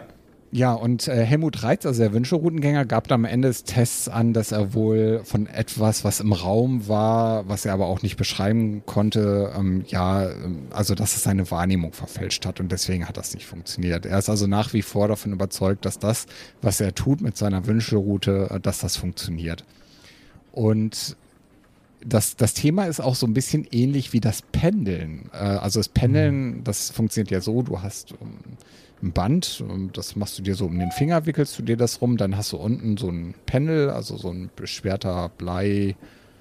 Äh, Zylinder oder es kann auch ein Ring sein oder sowas und ähm, ja und dann fängt er ja irgendwie an zu pendeln und die haben diesen ähm, Test mit einem gemacht, der pendelt, ne? Und der also der Ja. heilt auch mit seinem Pendel und so und äh, jetzt kannst du es nochmal versuchen. Wie oft hat's der geschafft, den richtigen Eimer zu finden? Ja, ich will es jetzt durch drei dividieren. Also drei. Auch er hat keinen einzigen Treffer gehabt. Ach, beruhigend. Also von daher ist es ähm, also in der Tat so, dass, also ich würde jetzt nicht sagen, dass es Hokuspokus ist. Ne? Der sagt also, nachdem er dieses Ergebnis gehabt hat, äh, er müsste jetzt eben auch nochmal überlegen, ob er so weitermachen kann und Leute damit tatsächlich heilt und so weiter. War also deutlich selbstkritisch. Im, am Ende des Beitrags haben sie dann aber auch gesagt, nee, der macht das heute noch genauso weiter. Also ist immer noch davon überzeugt, dass das was bringt. Und das ist eben so das Problem, ne, dass die, ähm, also dass die Wissenschaft dafür eben, die, die, die kann das nicht belegen, ne, dass da also wirklich was dran ist. Und so eine Tests finden ja auch immer wieder statt irgendwo und ähm, ja, da gibt es dann, also diese, diese Geschichte mit dem Wünschelrouten, die kommt irgendwo aus dem Spätmittelalter und leitet sich so ein bisschen davon ab, dass es eben, ja, so eine, so eine Wünschelroute, also dass das eben auch so Zauberstäbe oder ja, so Zauberstäbe sind. Es hängt also viel mit Zauberei da auch äh, zusammen von der Historie, äh, so dass man das auch vielleicht so ein bisschen eben ableiten kann und sagen kann, okay, also normaler Mensch kann das wohl erstmal nicht. Interessant fand ich aber die Erklärung, die Karl abgibt dazu. Ich weiß nicht, ob das in dieser Szene war, aber Karl erklärt das ja auch mit der Wünscheroute. Und dem konnte ich sehr viel abgewinnen, denn das ist im Prinzip die Erklärung, die ich gerade mit dem Lineal schon gegeben habe. Äh, die ja, gibt er im Prinzip ja auch wieder, äh, nur mit anderen Worten und einem anderen Beispiel, aber im Grunde genommen sehr ähnlich. Ne? Also, dass das eben so Mikroempfindungen sind, die eben, ja, so quasi sich auf diese Route übertragen. Äh, also das ist sehr interessant, was du alles ausgeführt hast. Das ist sehr ähnlich mit dem, was auch im Buch steht. Da gibt es auch noch ein bisschen mehr über die Hintergründe, die Historie äh, von Karl zum Besten natürlich. Eben fängt das, er fängt auch im Mittelalter an und erzählt auch, äh, dass Wünschelroutengänger, ne, das war richtig ein Gewerbegeschäft. Ähm, nämlich in den Zeiten, als man noch nicht mit der Wissenschaft so weit war, dass man erfolgreich vorhersagen konnte, wo es sich lohnt, nach, na, ja, Erzen, Schätzen, Wasser zu graben, hat man sich tatsächlich Wünschelroutengängern bedient und äh, je weiter in der Vergangenheit war, desto drastischer waren dann auch die Strafen, wenn ein Wünschelroutengänger zu oft falsch lag, ähm, hatte auch durchaus mal sein Leben verwirkt. Mhm. Und äh, weiter geht das auch noch im Buch äh, ein bisschen über was alles, ähm, also warum man das heutzutage vielleicht noch machen möchte oder was das interessant ist. Ähm, das kommt dann tatsächlich von dem Wünschelroutengänger selbst auch als Erklärung und sagten so Wasseradern, das ist ähm, eventuell äh, reagieren einige Menschen sehr empfindlich und ähm, wenn sie in einem Haus schlafen seit Jahrhunderten, steht das Bett in der gleichen Ecke und es kommt zu ungewöhnlichen frühen Todesfällen, dann kann das an der Position des Bettes liegen, das vielleicht gerade ungünstig wie bei einer Wasserader läge. Also dass solche Begründungen werden noch geliefert und ein bisschen mehr Informationen. Und ähm, äh, ja, tatsächlich für Rolf Kalmuschak überraschend neutral kann man sagen, ähm, wo dann halt äh, nur deutlich gemacht ist, was die Teile, die man halt eben nicht wissenschaftlich belegen kann, aber ähm, ja, war sehr interessant. Wer mehr wissen möchte, abgesehen vom Internet, es gibt das TKKG-Buch. genau. Wobei ich jetzt trotzdem nochmal auf die Verlinkung äh, aufmerksam machen muss, weil das genau das, was du jetzt sagst mit den to Todesfällen, ist da eben auch ein Thema und ah, ja. die liefern eben auch die Erklärung dazu, ja, wa warum Sehr das gut. dann so ist und so. Es lohnt sich auf jeden Fall da mal reinzuschauen. Welt der Wunder. Den Link findet ihr in der Videobeschreibung beziehungsweise in den Show Notes. Ja, in der Dorfkneipe rufen dann TKKG bei Kommissar Glockner an und kurz darauf betritt dann der Bauer Farnhauser den Laden bzw. die Kneipe. Während Karl noch erklärt, äh, wie das Wünschelroutenlaufen funktioniert, da, da ist es nämlich genau in der Szene, stürmt dann plötzlich ein Mann in die Dorfkneipe und ruft, dass die Scheune von Bauer Farnhauser brennt. Hm, Überraschung. TKKG kann sich natürlich das nicht erklären, weil Tarzan ja die Kerze ausgemacht hat. Dann trifft aber auch relativ schnell der Kommissar Glockner ein und Tarzan schildert ihm die Ereignisse. Ja, das ist hier wieder ja, ähnlich wie du es mit dem Bauern Farnhauser beschrieben hast, in der Eingangsszene, wie er da murmelt, ist das auch in, in dieser Kneipenszene einfach absolut genial. Man hört die verschiedenen Stimmen, man kann hören, dass sie an verschiedenen Orten äh, sprechen, die Lautstärken sind unterschiedlich, es ist so ein Grundrauschen da. Und, und besonders dann, als der Mann reinkommt und entsetzt ruft, dass die Scheune brennt und Neuigkeit verbreitet, dann hört man auch den Bauern Farnhauser im Hintergrund da äh, ja verwundert tuend, äh, dass das ja auch nicht sein könnte. Also es ist eine wunderbar gemacht, also ganz toll. Ja. Ich weiß gar nicht, ob das in dieser Szene schon geklärt wird. Ähm, der hat natürlich jetzt ein gutes Alibi damit, dass er in dieser Dorfkneipe ist. Ich weiß aber nicht, ob das äh, oder ob Tim das in der nächsten Szene vermutet, dass das genau diese Geschichte mit der Kerze ist, die ihm die Zeit bringt, sich quasi ein Alibi zu suchen. Hm. Also ähm, ich, ich weiß das auch nicht mehr. Also im, im Buch wird es ja direkt äh, in der Fundszene erwähnt. Das habe ich jetzt lustigerweise, obwohl ich das Hörspiel dann noch gehört habe, mehr im Ohr. Nee, also ich glaube, die Erklärung, dass es ein gutes Alibi ist, ist nicht, aber äh, von wegen den Sinn hinter der Kerze, dass es halt dauert. Ja, okay. Wollen wir dann die nächste Szene? Ja, sehr gern. Also, an der brennenden Scheune angekommen, treffen TKGG und Kommissar Glockner auf den Bauern. Kommissar Glockner gibt sich als Polizist zu erkennen, da er von der Pripo ist, ist er natürlich mal wieder in Zivil und verhaftet den Bauern, da er im Verdacht steht, seine Scheune selbst angezündet zu haben. An dieser Stelle hätte es die kürzeste TKG-Folge aller Zeiten werden können, aber die Geschichte geht weiter. Kommissar Glockner kann im Polizeiauto nur Farnhauser und Gabi mitnehmen. Der Rest der TKG-Bande muss zu Fuß die Strecke zum Internat zurücklehnen. Als Tarzan, Karl und Klößchen sich dann auf den Weg machen wollen, findet Klößchen plötzlich eine Kerze und ein Stück Karton. Tarzan ist sich sicher, dass es sich um die Brandvorrichtung von Farnhauser handelt, aber was sie an diesem Ort macht und halt eben außerhalb der brennenden Scheune und nicht in der Scheune, das ist die große Frage. Also ich habe mir dazu aufgeschrieben, es ist eine sehr dichte und gut gemachte Atmosphäre wieder. Man hört also hier mhm. auch das Knistern des Feuers und die vielen Menschen, die Schaulustigen und dazu auch noch das Sondersignal der Feuerwehr. Also es ist, ist wirklich ja. gut gemacht, finde ich. Und ich finde auch bis hierhin die Geschichte äußerst glaubwürdig. Das, man hat es ja oftmals bei TKKG, dass man so gerade so in den ersten zwei Szenen dann schon auch schon den, den äh, Verbrecher kennt. Ne? Dann geht es eben nur noch darum, äh, irgendwie dem das nachzuweisen. Aber hier ist es schon ja sehr spannend immer noch und auf jeden Fall auch irgendwie nicht so, dass ich äh, sagen würde, total unrealistisch. Ja, genau. Also ich fand die Geräuschkulisse auch sehr schön und ähm, Farnhausers Lache. Also auch sehr witzig. Fand ich gut gemacht. Ähm, ja, ich habe mir dann noch so Kleinigkeiten sind mir halt aufgefallen. Ne? Ich vergleiche das ja immer gerne mit dem Buch. Ähm, Karl fragt zum Beispiel wegen der Belohnung statt Tim, aber sonst ist der Wortlaut gleich. Äh, und was ich ein, eine ja, schöne Änderung finde, ist, ähm, Klößchen spricht von der TKKG-Bande im Hörspiel. Im Buch ist es einfach nur uns. Also da steht dann uns statt TKG-Bande. Und ah, ja. Karl scherzt mit einem Schokodenkmal für Klößchen statt Tim. Also das ist dann wieder so ein typisches Beispiel, dass die Dialoge ein bisschen aufgeteilt wurden. Ähm, aber das hat hier auch noch einen weiteren Grund, denn im Buch ist Karl gar nicht in der Szene. Also in, in diesem Teil, wo TKG sich getrennt haben, Kommissar Glockner äh, nimmt Gabi mit. Im Buch nimmt er auch noch Karl mit, denn beide müssen in die Stadt und deswegen ergibt das Sinn. Und nur Tarzan und Klößchen müssen ins Internat und für sie ergibt es halt eben sowieso mehr Sinn, querfeldein zum Internat zu laufen. Denn sie sind ja schon recht da, nicht dicht dran. Mhm.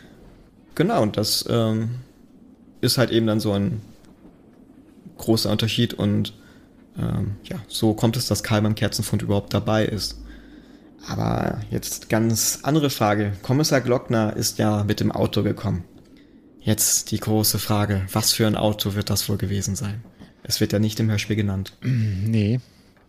Aber gerade das, was du gerade sagtest, das fand ich so gelungen, dass Karl auch laufen musste. Das machte für mich so viel Sinn. Und das ist ja. äh, auch ein, ein, großes Kompliment an, an, dem, an den Cover-Designer, der die Geschichte sehr gut kannte, glaube ich, im Gegensatz zu manchen anderen Folgen, wo das dann nicht so gut funktioniert hat. Aber hier, glaube ich, äh, da war ihm die Geschichte bekannt. Denn er hat genau die richtige Anzahl an Personen eigentlich auf das Cover gemalt. Du ja. hast nämlich nicht nur den Kommissar Glockner, der ja äußerst selten eigentlich zu sehen ist, ähm, sondern eben auch äh, einen Polizisten dabei und zwar in Uniform. Deswegen würde ich jetzt auch sagen, dass der mit einem ganz normalen Streifenwagen, äh, also Polizeiauto, da hingefahren ist. Mhm.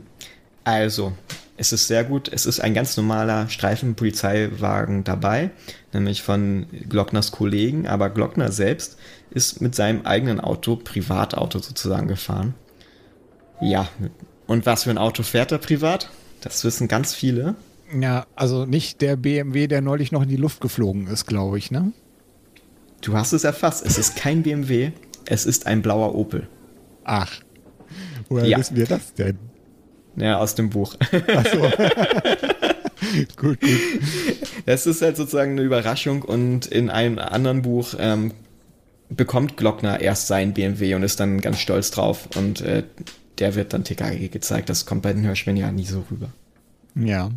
Okay. Also der es berühmte war, BMW war, glaube ich, eine die Rache des. Bombenlegers, ne? Wo der, wo der ähm, Wagen von Genau. Glockner da. Genau, das, das, das war der BMW. Ja, ich glaube auch in der Folge ist es, wo er den neu kriegt. Okay. Und ach so, und wir sind jetzt davor, Ja, ne? Und deswegen der blaue Opel, weil du gehst ja eigentlich vom BMW nicht zurück zu Opel, ne? Oder? genau, besonders damals nicht. Okay. Jaguar wäre vielleicht noch eine gute Option gewesen, aber äh, Ja, der hätte dann standesgemäß grün sein müssen. ja. Du erwähntest gerade noch eine Belohnung. Äh, Ich glaube, da hatten wir das schon thematisiert. Ich weiß es gar nicht. Also für die Ergreifung des Feuerteufels ähm, wurde eben eine hohe Belohnung ausgesetzt. Ich glaube, es waren 10.000 Mark oder sowas. Ne? Richtig, ja. Ja, war das eigentlich damals noch, ähm, weil das ist vielmehr auch, ich weiß gar nicht, doch, es, ich glaube nur bei TKKG auf, dass es äh, sehr oft um Belohnungen ging, sodass man gerade in den alten Folgen noch so die, den Eindruck hatte, die machen das erstmal so, um irgendwie, ähm, ja, eine monetäre Belohnung zu bekommen. Ja, ähm, den Eindruck hatte ich irgendwie immer nicht so, aber das ist schön, dass du es sagst. Also, das, mich erinnert sowas dann wiederum an die ersten TKG CD-ROMs. Die sind dann sozusagen auch so gestrickt. Es gab dann Belohnung oder die endeten häufig dann äh, mit einer Veranstaltung. Der Bürgermeister war da und hat dann erzählt, so TKG hat's geschafft und es gab eine Belohnung oder es gab irgendeinen Zeitungsartikel. Ähm, und in, in den Büchern ist es dann oft so, okay, ähm, wenn es eine Belohnung gibt, ähm, später wird ja oft gespendet oder auf ein Sparbuch gepackt für die Zukunft oder irgendwas in der Art. Und da jetzt hier ist es tatsächlich noch so, Tarzan würde dafür seiner Mutter einen Urlaub schenken oder das Geld überhaupt erstmal verwenden, um sie besuchen zu können, weil sie ja weiter weg wohnt. Und das ist dann immer der große Unterschied äh, zu den anderen TKGlern, die wohnen bei ihren Eltern oder können sie jederzeit leicht besuchen. Und er kann das nicht. Und vor allem auch aus finanziellen Gründen schon nicht. Ist ein Besuch äußerst selten und da hilft so eine Belohnung. Und ähm, das ist ein sehr interessanter Gedanke, den du hast, zu sagen, okay, vielleicht machen sie es auch tatsächlich aufgrund der Belohnung. Ähm, das sollte man, glaube ich, nicht unterschätzen. Wir kennen ja TKG, sie machen, und äh, gerade Tarzan wird immer geschildert als abenteuerlustig und so, so weiter. Ähm, ich denke schon, dass die Belohnung eine Rolle spielt, ein zusätzlicher Anreiz ist, aber nicht ursächlich für ihre Ermittlungen. Ja, es ist natürlich auch ähm, komplett umgekehrt äh, zu den drei Fragezeichen zum Beispiel, ne, die ja ihre Ja. Fälle ohne Honorar äh, ja, erledigen sozusagen. Genau, ja. Gut, dann würde ich sagen, gehen wir in die nächste Szene. Wir machen jetzt einen kleinen Zeitsprung. Wir sind nämlich jetzt im Internat und dort werden Klößchen und Tarzan im Adlernest, ich glaube, hier sagen sie wieder Adlernest, von dem Mitschüler Erich Bosselt besucht. Und Erich hat von der Ergreifung des Feuerteufels gehört und der ist also total happy jetzt und beglückwünscht äh, die, ähm, die beiden Jungs, also Klößchen Tarzan. Und ähm, ja, und es kommt auch raus, er selber ist äh, auch so ein kleiner Pyromane. Ne? Und der plant nämlich am kommenden Sonntag eine Bombe in einem Steinbruch hochgehen zu lassen. Und TKKG, die muss ich an der Stelle vielleicht sagen, wenig entsetzt darüber sind, also Tarzan Klößchen, lädt er auch noch zu diesem Event ein und die wollen da auch hin. Ja. Genau. Ähm, schon alleine, um für die nötige Sicherheit zu sorgen. Ähm, alles absperren, sicherstellen, dass da keiner ist, wenn es gesprengt wird. Das ist Tarzans Anliegen. Aber ich denke dann jedes Mal, okay, er ist auch ein Junge. Findet er vielleicht auch interessant. Genau. Darf der- er aber natürlich nicht zugeben. ja. Der Oliver, der hat äh, den Charakter ja auch beschrieben im Interview ne, und hat Ja. eben auch gesagt, dass er ihn witzig findet. Und ich muss auch sagen, das ist sehr gut gelungen. Der Erich Bosselt hier gesprochen von Frederik Huben, beziehungsweise alias Clemens Töpfer, der hatte mehrere Pseudonyme. Ähm, der klingt da eben auch noch sehr, sehr jung. Ja. Und äh, sein Charakter ist absolut witzig gemacht. Also mit seiner Bombe will er zum Beispiel junge Felsen im Steinbruch zittern lassen. Ja, also so spricht er. Und er äußert sich eben auch zu dem Feuerteufel, zu dem Farnhauser, denn der ist ein totaler Anfänger, da er für seine Kerze, also da er für seine Brände hier eine Kerze genutzt hat. Und das wäre ja wie im Mittelalter, ja. Also Ja. er ist da der absolute Nerd, äh, was das Thema Feuer und Bomben angeht. Ja. Ach, das ist herrlich. Höre ich auch gern. Ja, aber was dann natürlich äh, sehr seltsam ist an der Stelle, was sofort auffällt, äh, also der Tarzan, der ja zu allem eigentlich eine Meinung hat und die auch ähm, ja immer raushaut quasi, äh, der ja positioniert sich hier gar nicht so klar gegen Erich Bossel. Ne? Der ist zwar, man merkt es, der ist jetzt nicht so ganz so happy mit dem, was der ihm da erzählt, über seinen Steinbruch und seine Bomben und so. Aber ähm, ja, er, wie gesagt, er sagt ja auch das Ding zu letztlich und äh, also, dass er da auch hin will in, in den Steinbruch. Aber normalerweise würde man ja erstmal denken, also gerade Tarzan müsste ja sagen, hier spinnst du, hier lass das mal. Oh ja, allein die Gefahr. Im Buch wird das ein bisschen mehr thematisiert, ähm, denn da hat, das, das darf man sich gar nicht vorstellen, Erich Bosselt die Bomben bei sich unterm Bett versteckt. Also unter Bett habe ich mir jetzt ausgedacht, aber in der Internatsbude. Also das konnte Tarzan ihm dann ausreden und bewusst machen, es wäre vielleicht nicht so toll, wenn mal was schief geht und das Internat ist dann futsch. Deswegen wird es in einem Schuppen versteckt. In einem alten. Nahe des Internats bei der Mauer. Ja. Weit weg, ähm, wo sich Leute normalerweise aufhalten und äh, das beruhigt ja schon mal ein bisschen. Ja. Ja. Äh, ansonsten zu dieser Szene, äh, ich, mir hat die Zwischenmusik gut gefallen. Die hat mich ein bisschen ans Original erinnert, ähm, mal nicht so düster. Fand ich gut. Ja. Am nächsten Tag fahren TKG zum Baden an einem See. Wie so oft. da haben Ähm. wieder, ja. Und hier werden Tarzan, Karl und Klößchen von Gabi darüber informiert, dass Farnhauser doch nicht der Feuerteufel sein kann, da er ein Alibi hat. Allerdings hat der Bauer zugegeben, seine eigene Scheune angezündet zu haben, um Geld von der Versicherung zu bekommen. Etwas seltsam ist allerdings die Tatsache, dass TKKG die Kerze auf dem Weg zur Scheune gefunden haben. Dann bemerken sie plötzlich, dass sie von jemandem belauscht werden und sie stellen die Person zur Rede. Kann ja auch nicht anders sein. Natürlich macht das Tim, äh, Tarzan, Entschuldigung.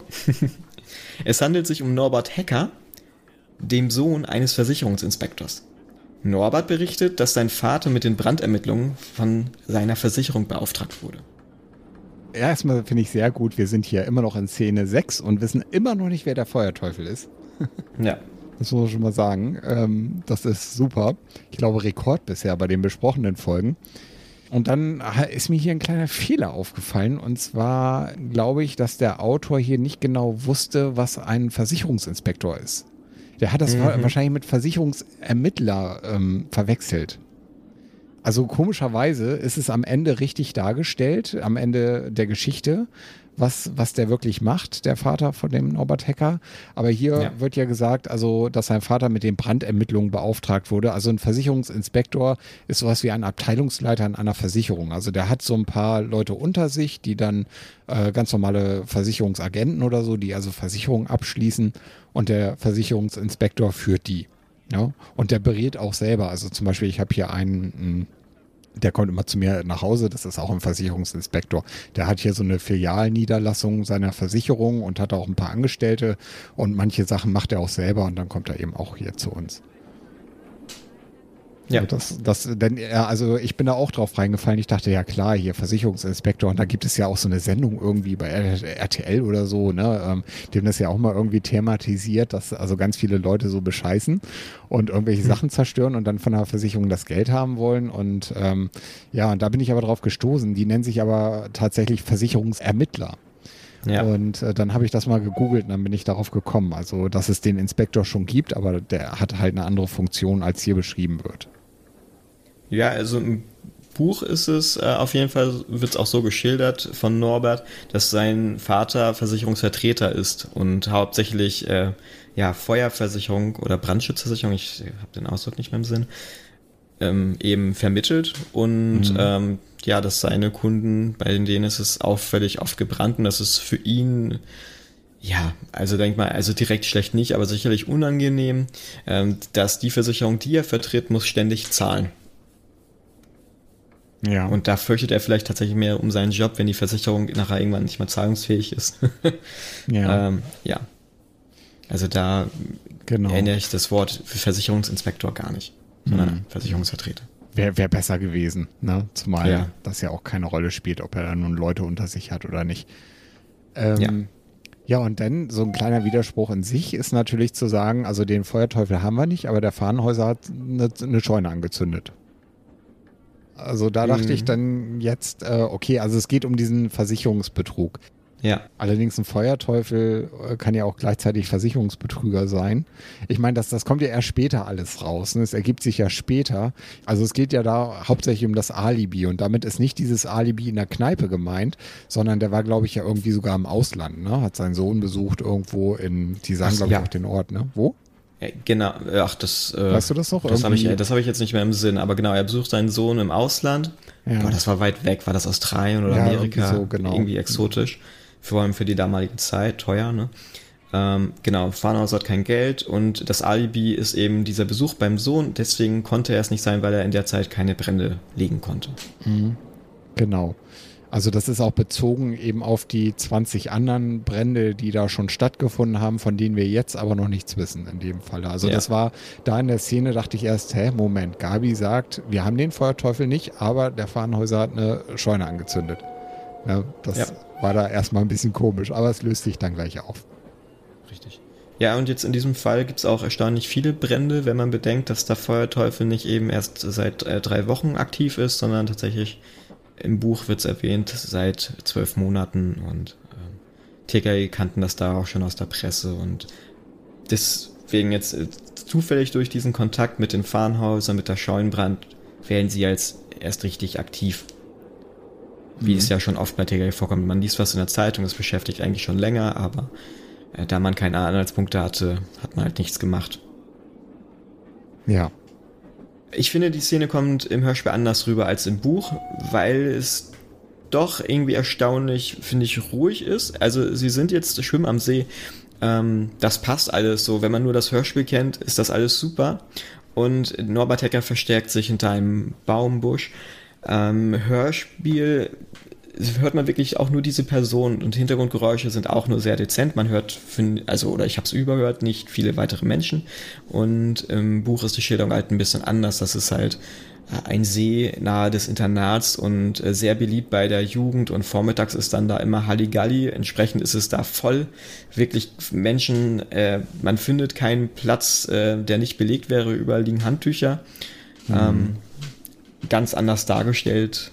Ähm, ja, und was ich witzig finde, ist, um jetzt den ganzen Menschen ein bisschen mehr entgehen zu können, gehen TKG schwimmen und vor allem auch um Norbert, ähm, dem sie nicht besonders schätzen, entgehen zu können, sagen sie, ah, wir gehen jetzt schwimmen. So. Und im Hörspiel ist es Norbert. Und ich finde Norbert im Hörspiel eigentlich äh, durchaus sympathisch. Also gut, er hat sich da hinterm Busch versteckt und einfach mal gelauscht, ist vorbeigegangen und hat das mitbekommen, fand es interessant. Ähm, ja, und lädt TKG auch noch ein, mit ihm schwimmen zu gehen, aber die lehnen ab, um sich zu distanzieren. Also hier ist es genau andersrum. Mhm. Ja. Und im Hörspiel fehlt leider die witzige Geschichte von Klößchen. Die Erfahrung, die er in diesem See gesammelt hat, das, das zieht sich ein bisschen durchs Buch, das ist amüsant. Okay, du willst das nicht spoilern? Ähm, naja, Klößchen ist ja verfressen. Ja. Ja, das hat äh, was mit Essen und äh, Kaulquappen zu tun. Und das ganz Achso, ich erinnere mich da an eine Szene, wo es um Fettaugen in der Suppe äh, gehen, die immer oben schwimmen. Mm. Ja, Was damit war hat es jetzt Das nicht direkt zu tun. Ich bin mir nicht sicher, welche das jetzt ist, aber irgendwo erklärt Tarzan das, ne? Ähm, Das Prinzip, Ja. warum Klößchen nicht tauchen kann. Da geht es ums Tauchen irgendwie. Und naja. Ja, genau. Fett schwimmt immer oben. Hm. oh Mann. ey. Okay, dann kommen wir zur nächsten Szene. TKKG bespricht sich jetzt mit Kommissar Glockner und vieles deutet darauf hin, dass es sich bei dem Brennen tatsächlich um Versicherungsbetrug handelt. Also jetzt geht es halt nicht nur um diesen Brand von diesem Schuppen oder von dieser, ja, was war das ja, Scheune, sondern hier geht es jetzt wirklich um diese ganzen Brände. Ich glaube, es waren über 20, die bis dahin stattgefunden haben. Ja, Kommissar Glockner weist hier eigentlich darauf hin, hauptsächlich dazu dient auch die Szene, dass die Brände mit zwei unterschiedlichen Methoden verursacht wurden. Ich glaube, einmal sagt er ja irgendwie, dass das mit Benzin irgendwie gemacht wird und, äh, und einmal noch irgendwie anders. Das habe ich jetzt nicht mehr genau im Kopf. Ich weiß nur, dass diese Szene relativ lang ist mit Erklärung. Oh ja. Ne? Ja, und ich finde die Erklärung super. Ich habe, also da habe ich echt mal was mitgenommen mit den Rußspuren und äh, wo man daher rausfinden kann, wo der Brand seinen Ursprung hat. Genau, da geht es nämlich um die Arbeit von Brandermittlern ne, und wie die vorgehen und so. Und äh, ja. das war schon sehr interessant, das muss ich auch sagen. Ja, und äh, ich hätte immer gern als Ergänzung noch dazu ein bisschen erfahren, wie sich eigentlich Benzin verhält. Also äh, wie stark das verdampft, wie lange wenn man mit Benzin etwas anzünden möchte, das tatsächlich noch brennt, also wenn man es gerade im Boden oder auf dem Boden schüttet, ähm, wie schnell muss ich sein, ehe das vielleicht äh, in Erde versickert ist oder äh, auf Beton, wie zieht das ein, verdampft es, wie lange kann ich es überhaupt anzünden? Mhm. Vielleicht für eine neue Folge ähm, Feuerteufel Reloaded. Da hätte ich ganz ja. solche Erklärungen. Ja. Ähm, Klößchen macht einen Witz über teure Benzinpreise. Finde ich immer noch witzig. als, als Brandbeschleuniger wird Benzin benutzt und dann Klößchen entsetzt.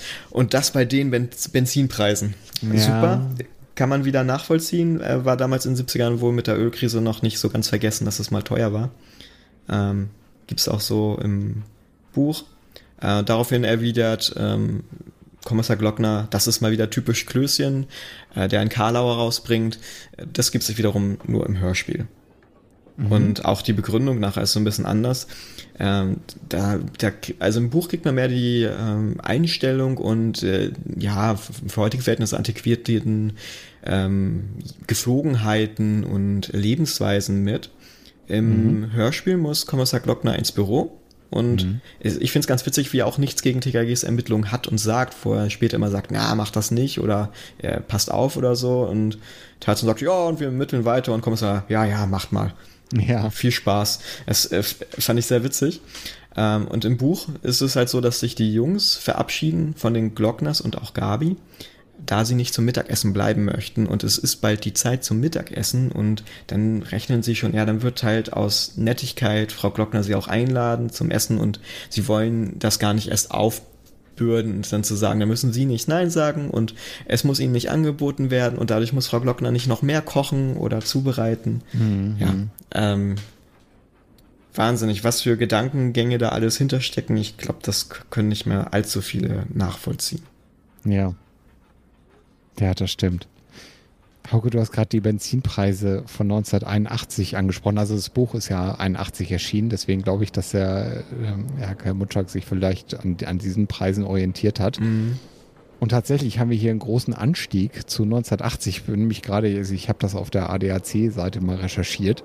Äh, der mhm. Liter Super kostete 1980 eine Mark und 19 Pfennig im Durchschnitt mhm. und 1981 schon 1,43. Oh wow. Ja, das ist signifikant. Ja, und danach ist es wieder weniger geworden. So die Jahre 82, 83, 84 war es wieder im Durchschnitt so ein bisschen günstiger. 1988 zum Beispiel hat ein Liter Super 97 Cent oder Pfennig gekostet. Ja. Ja, ja. ja Wahnsinn. Also da sieht man wieder, dank deiner Recherche auch, das Buch ist tatsächlich auch wohl in dem Jahr geschrieben worden, in dem es erschienen ist. Mhm. Gut, dann bin ich dran, ne? Mhm. Tarzan möchte mit dem Versicherungsinspektor Herrn Hecker sprechen, um noch mehr Hintergründe zu den Bränden zu erfahren. Und am Haus der Hackers treffen TKG zunächst auf den Sohn Norbert, der offenbar gerade in der Küche arbeitete. Norbert erzählt, dass sein Vater ihn mit ihm alleine zu Hause wohnt und sein Vater ist geschieden, aber wir zitieren, Norbert ist froh, dass diese Schlampe weg ist, dass sie außer Ohrfeigen nichts für ihn übrig hat. Herr Hacker kommt hinzu und Tarzan befragt ihn dann sofort, äh, welcher seiner Versicherungskunden ein Interesse haben könnte, dass es demnächst bei ihm brennt. Und Herr Hacker hat einen Verdacht, äußert ihn auch. Und demnach könnte es an einem Haus am See brennen, da sein Besitzer einige Schwierigkeiten hat, über die Herr Hacker allerdings nicht sprechen möchte. Tarzan verspricht, das Haus in der kommenden Nacht zu observieren. Ja, die Szene hat's in sich. Hauke, wusstest du eigentlich, wir hatten eine ganze Zeit immer mal so den Satz der Folge gekürt in einer äh, Folge. Ne? Nee, das wusste ich nicht. Ja, und äh, würde ich diesen Satz hier auswählen müssen für mich, dann wäre das der mit der Schlampe. Aha. Ja. Also das ist hart. Ja, also ja, brutal. das, das, das Wort ist mächtig und hart und ähm, nicht angemessen. Ich weiß nicht, vielleicht ist es, wir, wir haben das ja schon oft thematisiert, ne? die, die Fähigkeit oder ich sag mal der Versuch von, von dem Autoren, sich immer so der Jugendsprache so zu bemächtigen. Ne? In, in der letzten Folge hatten wir über die, ich glaube, Bräute waren es, ne? anstatt Freundin oder sowas. Mhm. Äh, und ja, und hier, also Schlampe als ähm, ist natürlich ein Wort, ne? das würde man heute auch vorsichtiger gebrauchen, sicherlich als früher. Aber das ist schon, das fand ich schon ziemlich heftig. Und auch hier wieder dieses mit den Ohrfeigen, ne? Also Ja. sie hat geschlagen und so, also ja. Ein Thema der Das- damaligen Zeit auf jeden Fall, ne? Was? Genau, ich weiß das gar nicht. Also ähm, bei Steffen Wolf oder Rolf Kamischak ist auf jeden Fall, gerade zu der Zeit, ganz häufig ja ein Thema Kindesmisshandlung, gerade im eigenen Elternhaus. Ja. Ähm, und auch äh, zum, zum Thema Schlampe. Das liest man relativ häufig bei Rolf Kamuschak, zumindest in TKG-Büchern. Und es hat ganz offensichtlich eine Bedeutung, die ich als Kind, ich weiß gar nicht, ob es als Kind mir überhaupt aufgefallen ist, aber als ich älter war, als Jugendlicher, habe ich immer eine andere Bedeutung für Schlampe gehabt. Und zwar auf jeden Fall nicht die für eine Person, die unordentlich ist. Und ähm, also ich kenne den Ausdruck wieder schlampig, schlampige Arbeit, so für nicht ordentlich. Und in diesem Sinne benutzt offensichtlich, wenn man diese Bücher liest, also jetzt nicht an der Stelle, aber in anderen ist es sehr offensichtlich, dass es ähm, im Kontext gemeint ist Unordnung. Ähm, also und da frage ich mich wirklich, ob Rolf, Rolf Kamischak tatsächlich auch nur diese Bedeutung dafür kannte oder ob es damals die vielleicht geläufigere war. Ähm, Ja, ich hätte das jetzt eher so mit der, äh, mit der Eigenschaft der wechselnden Partner verbunden. Ja, richtig. Zumal auch die Trennung Mutter von ja auch mit Vater einem anderen vielleicht, zusammen ne? ist. Ja. Ja. Keine Ahnung, ich weiß es nicht. Jedenfalls, das ist natürlich etwas, ähm, das hört man tatsächlich ja öfter bei TKKG, nicht nur die Gewalt im eigenen Haus, sondern auch, dass äh, fremde Erwachsene ähm, anderen Kindern Schläge androhen. Ne? Oh Also ja. man, man hört äh, häufig, ich hau dir gleich eine runter, zum Beispiel. Ja. Und das sind so Sachen, ich weiß nicht, also ähm, ich würde das heute nie einem Kind sagen, ne? Also meinen eigenen sowieso nicht, aber auch anderen Kindern. Das sind, also ich würde da vermuten, dass man da sofort irgendwie auch eine Anzeige bekommt von den Eltern oder so, ja. Ja. Da, also das sind so Sachen, die gehen einfach nicht. Und ich frage mich immer, wenn ich äh, so das höre, war das früher wirklich so? Ne? Also ich meine, wir hatten ja auch unsere Konflikte mit Erwachsenen, wenn wir mit einem Pusterohr ähm, da mit Erbsen auf Autos geschossen haben oder so. Aber hat man da wirklich gesagt, äh, ich komme da jetzt hin und hau dir eine rein oder schlag dich oder prügel dich oder wie auch immer. Also das sind so Sachen, die ich so, äh, so nicht kenne, ne? auch von früher Ja. nicht. Und deswegen wundert mich das immer, dass das, äh, dass wir das früher so alles hingenommen haben in den Hörspielen. Und uns Ja, das nicht total. haben. Zumal das auch nicht zu meiner Welt gehörte. Also ich fand es immer passend, wenn die Bösen, wenn die Gewalt angedroht haben. Das passte ja eigentlich immer, ne? Denn ich meine, die waren eh verrot und äh, anders, ne?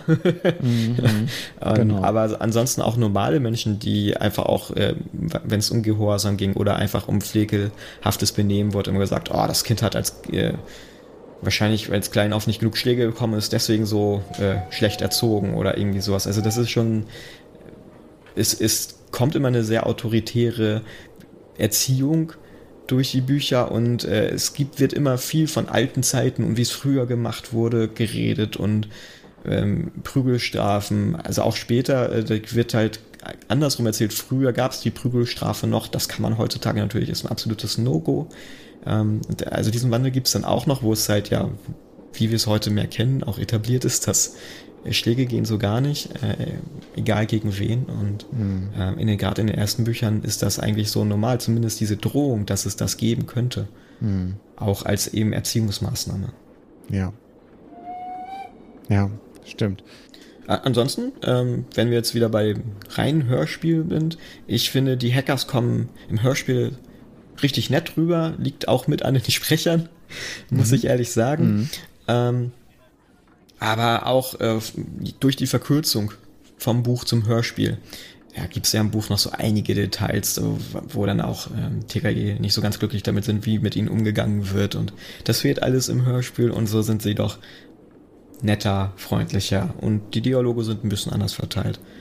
Ich fand die Szene sehr schön und äh, eigentlich äh, wiederum verwunderlich, dass der Herr Hacker direkt so sagt so, ach ja, ich habe da einen Verdacht hier, äh, schaut, wenn ihr euch den Feuerteufel sucht, versucht's mal da. Mhm. genau.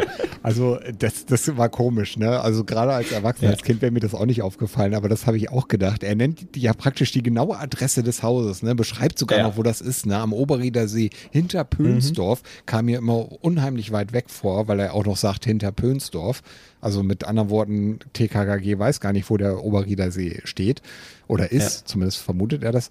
Und ich fand das interessant, dass er das zwar sagt ne, und auch sagt, dass er da Probleme hat, aber es auf jeden Fall vermeiden will, das Wort finanzielle Probleme in den Mund zu nehmen. Ja. also er erklärt die Adresse, wie die da hinkommen und so, aber er will nicht sagen, dass der äh, verdächtig ist, weil er finanzielle Probleme hat. Und nur das kann ja der Grund sein, warum er vielleicht sein Haus da anzünden will, ne?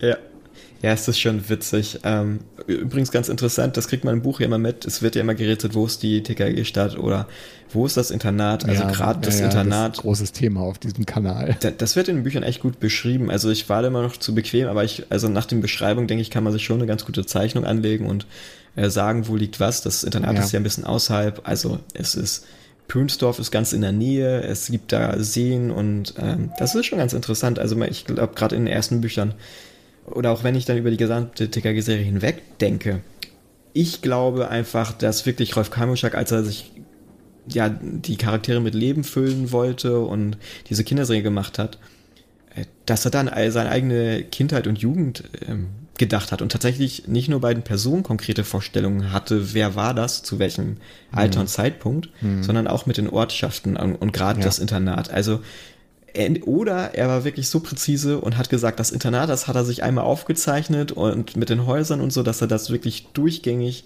äh, sehr gleich beschreibt.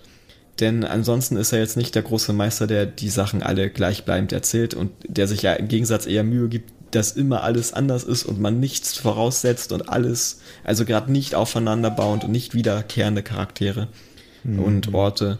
Ähm, und das ist beim Internat, das ist so die große Konstante, Konstante auch viel mit den Lehrern und auch Details, was das für Lehrer sind. Das ist, das muss alles so nach dem Krieg gewesen mhm. sein. Mhm. Also es ist so antiquiert.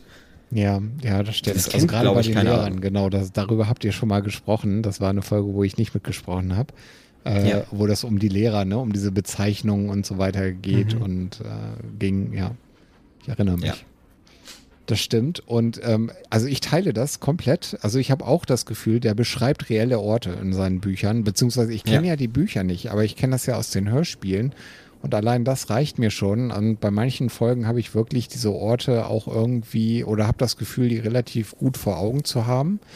Und ähm, ja, ich denke auch, dass das wirklich so, so Orte sind, die, die der kennt. Es ist ja aber auch nur natürlich, dass ein Autor also entweder er begibt sich auf eine Reise, um für sein Buch zu recherchieren und nimmt dann eben die Orte, die er im Zuge seiner Recherche besucht. Oder halt, er nimmt sich natürlich Orte, die er kennt aus seiner Vergangenheit in irgendeiner Form. Ja. Ja, ich, da kann man auch, äh, ich glaube, das funktioniert tatsächlich gerade mit den Urlaubsfolgen. Ähm, es ist natürlich heutzutage schwieriger, weil es so lange her ist, dass Rolf Kammerchock dort im Urlaub war und dann das TKG-Buch geschrieben hat. Aber gerade diese Details in diesen Urlaubsfolgen, da, da kann, er muss da gewesen sein und ähm, beschreibt halt auch eine ganz andere Zeit. Und das ist immer mega spannend. Er beschreibt ja alle Details vom Flughafen, bis man da ankommt. Und das ist alles da. Und gerade wenn man das in der heutigen Zeit liest, ist das so beeindruckend. Ach, so war das früher im Flughäfen. Ja, das ist ja ein bisschen anders geworden. Aber das ist wirklich also Wahnsinn. Kann ich empfehlen, ja. wenn man so eine Zeitreise machen möchte. Ähm, es ist leider so bei mir bei TKG beschränkt, so ein bisschen die einzigen Jugendbücher oder alten Bücher, die ich wirklich lese, die das auch so schön festhalten, die ich irgendwie nochmal gelesen habe, ähm, dass es mir auch auffällt. Es gibt bestimmt auch ganz viel andere Literatur, die gut als Zeitzeuge dient, wie früher Dinge waren. Mhm. TKKG fährt jetzt zu dem Haus am See, um sich mit der Umgebung da erstmal vertraut zu machen. Es ist ja noch am Tag, es ist warm, das Wetter ist toll und ein See ist ja auch da. Was machen sie? Sie gehen natürlich baden. Plötzlich kommen zwei Motorradfahrer mit ihren Freundinnen vorbei. Hier sind es übrigens tatsächlich Freundinnen und schmeißen das Klößchen Fahrrad ins Wasser. Und Tarzan will den Burschen die Leviten lesen und seine Judo-Künste demonstrieren. Es kommt zu einem kurzen Kampf und Tarzan schmeißt den Burschen ins Wasser. Der zweite Motorradfahrer kommt hinzu und wird dann allerdings von dem ersten Motorradfahrer, den Tarzan ja nun gerade ins Wasser geschmissen hat, ja, vor Tarzan sozusagen gewarnt, sodass er sich dann auch nicht mit ihm anlegt. Die Szene ist, wie kann man es anders erwarten, im Hörspiel ein Hörspiel und anders als im Buch. ja, also ähm, ich finde es ganz spannend, äh, dass es jetzt auch in einer frühen Folge tatsächlich so ist, dass KKG sehen wollen, wie Tarzan mit dem fertig wird und äh, es gibt ganz viel Dialog darum, wie sie ihn anfeuern und sagen, okay, jetzt mach das mal und das ist im Buch völlig anders, da wird es halt beschrieben, also ähm, ja, Tarzan schwimmt schnell dahin und ähm, hat dann einen Diskurs mit dem Widersacher, äh, mhm. was dann nachher dann natürlich ähm, zur ja, äh, nassen Landung auf dem Fahrrad führt. Und ähm, Herschel muss uns natürlich anders zur Schau gebracht werden. Und ähm, die anderen TKG-Freunde sind natürlich weiter weg, aber äh, scheinbar immer noch so sehr involviert. Das ist ganz witzig, aber auch eigentlich irgendwie so brutal, denke ich jedes Mal, wenn die Freunde sagen, ja komm, gib's ihm, ne? Ähm, das erinnert dann schon direkt wieder an die Folgen aus den 90ern, wo das dann ähm, tatsächlich zu viel des Guten war, für mein ja. Gefühl. Ähm, hier, ja, ja, ich weiß nicht, also geht noch. ist vielleicht auch einfach, die Sprecher klingen noch alle jung, dann ist es noch ein bisschen niedlicher. Also es sind witzige Dialoge hinzugekommen, die finde ich wirklich ein, dem Hörspiel einen Mehrwert geben. Also es lohnt sich auch das Hörspiel zu hören, nicht nur das Buch zu lesen. Ja, und es ist insgesamt einfach so, dass Helmut und Hartwig halt alles aussprechen müssen, was sonst der Bucherzähler sagt oder Tarzan denkt. Und die Szene ist im Buch wirklich sehr kurz und im Hörspiel länger, zu Recht. Und ganz spannend ist so ja so das Ende. Karl rechnet mit einer Rache der Burschen. Ja. Also das gibt's nicht im Buch. Das, Keine Vorhersagen. Genau, also das mit den Burschen, das sagen die tatsächlich. Ich weiß nicht, steht es auch so im Buch drin? Also werden die da, werden die da auch tatsächlich als Burschen bezeichnet? Erinnere ich ehrlich gesagt nicht. Das sind hm. äh, Motorradfahrer, das erinnere ich noch. Äh, es wird, die Freundinnen werden beschrieben, dass sie wie Flittchen aussehen. Also da sind wir wieder bei dieser brutalen Sprache ähm, ja. oder abwertend. Ähm, äh, den das Begriff ist aber Burschen, auch so ein, so ein klares Bild von von dem Autoren gewesen. Ne? Also ich sag ja. nur hier Schatz in der Drachenhöhle mit den Rockern ne? und den, ja, und da, da war es ja dann auch so hier mit diesem, mit dieser Frau, ich weiß nicht mehr, wie sie heißt, irgendwie, hat auch so einen komischen Namen hier. Von den, naja, ist egal.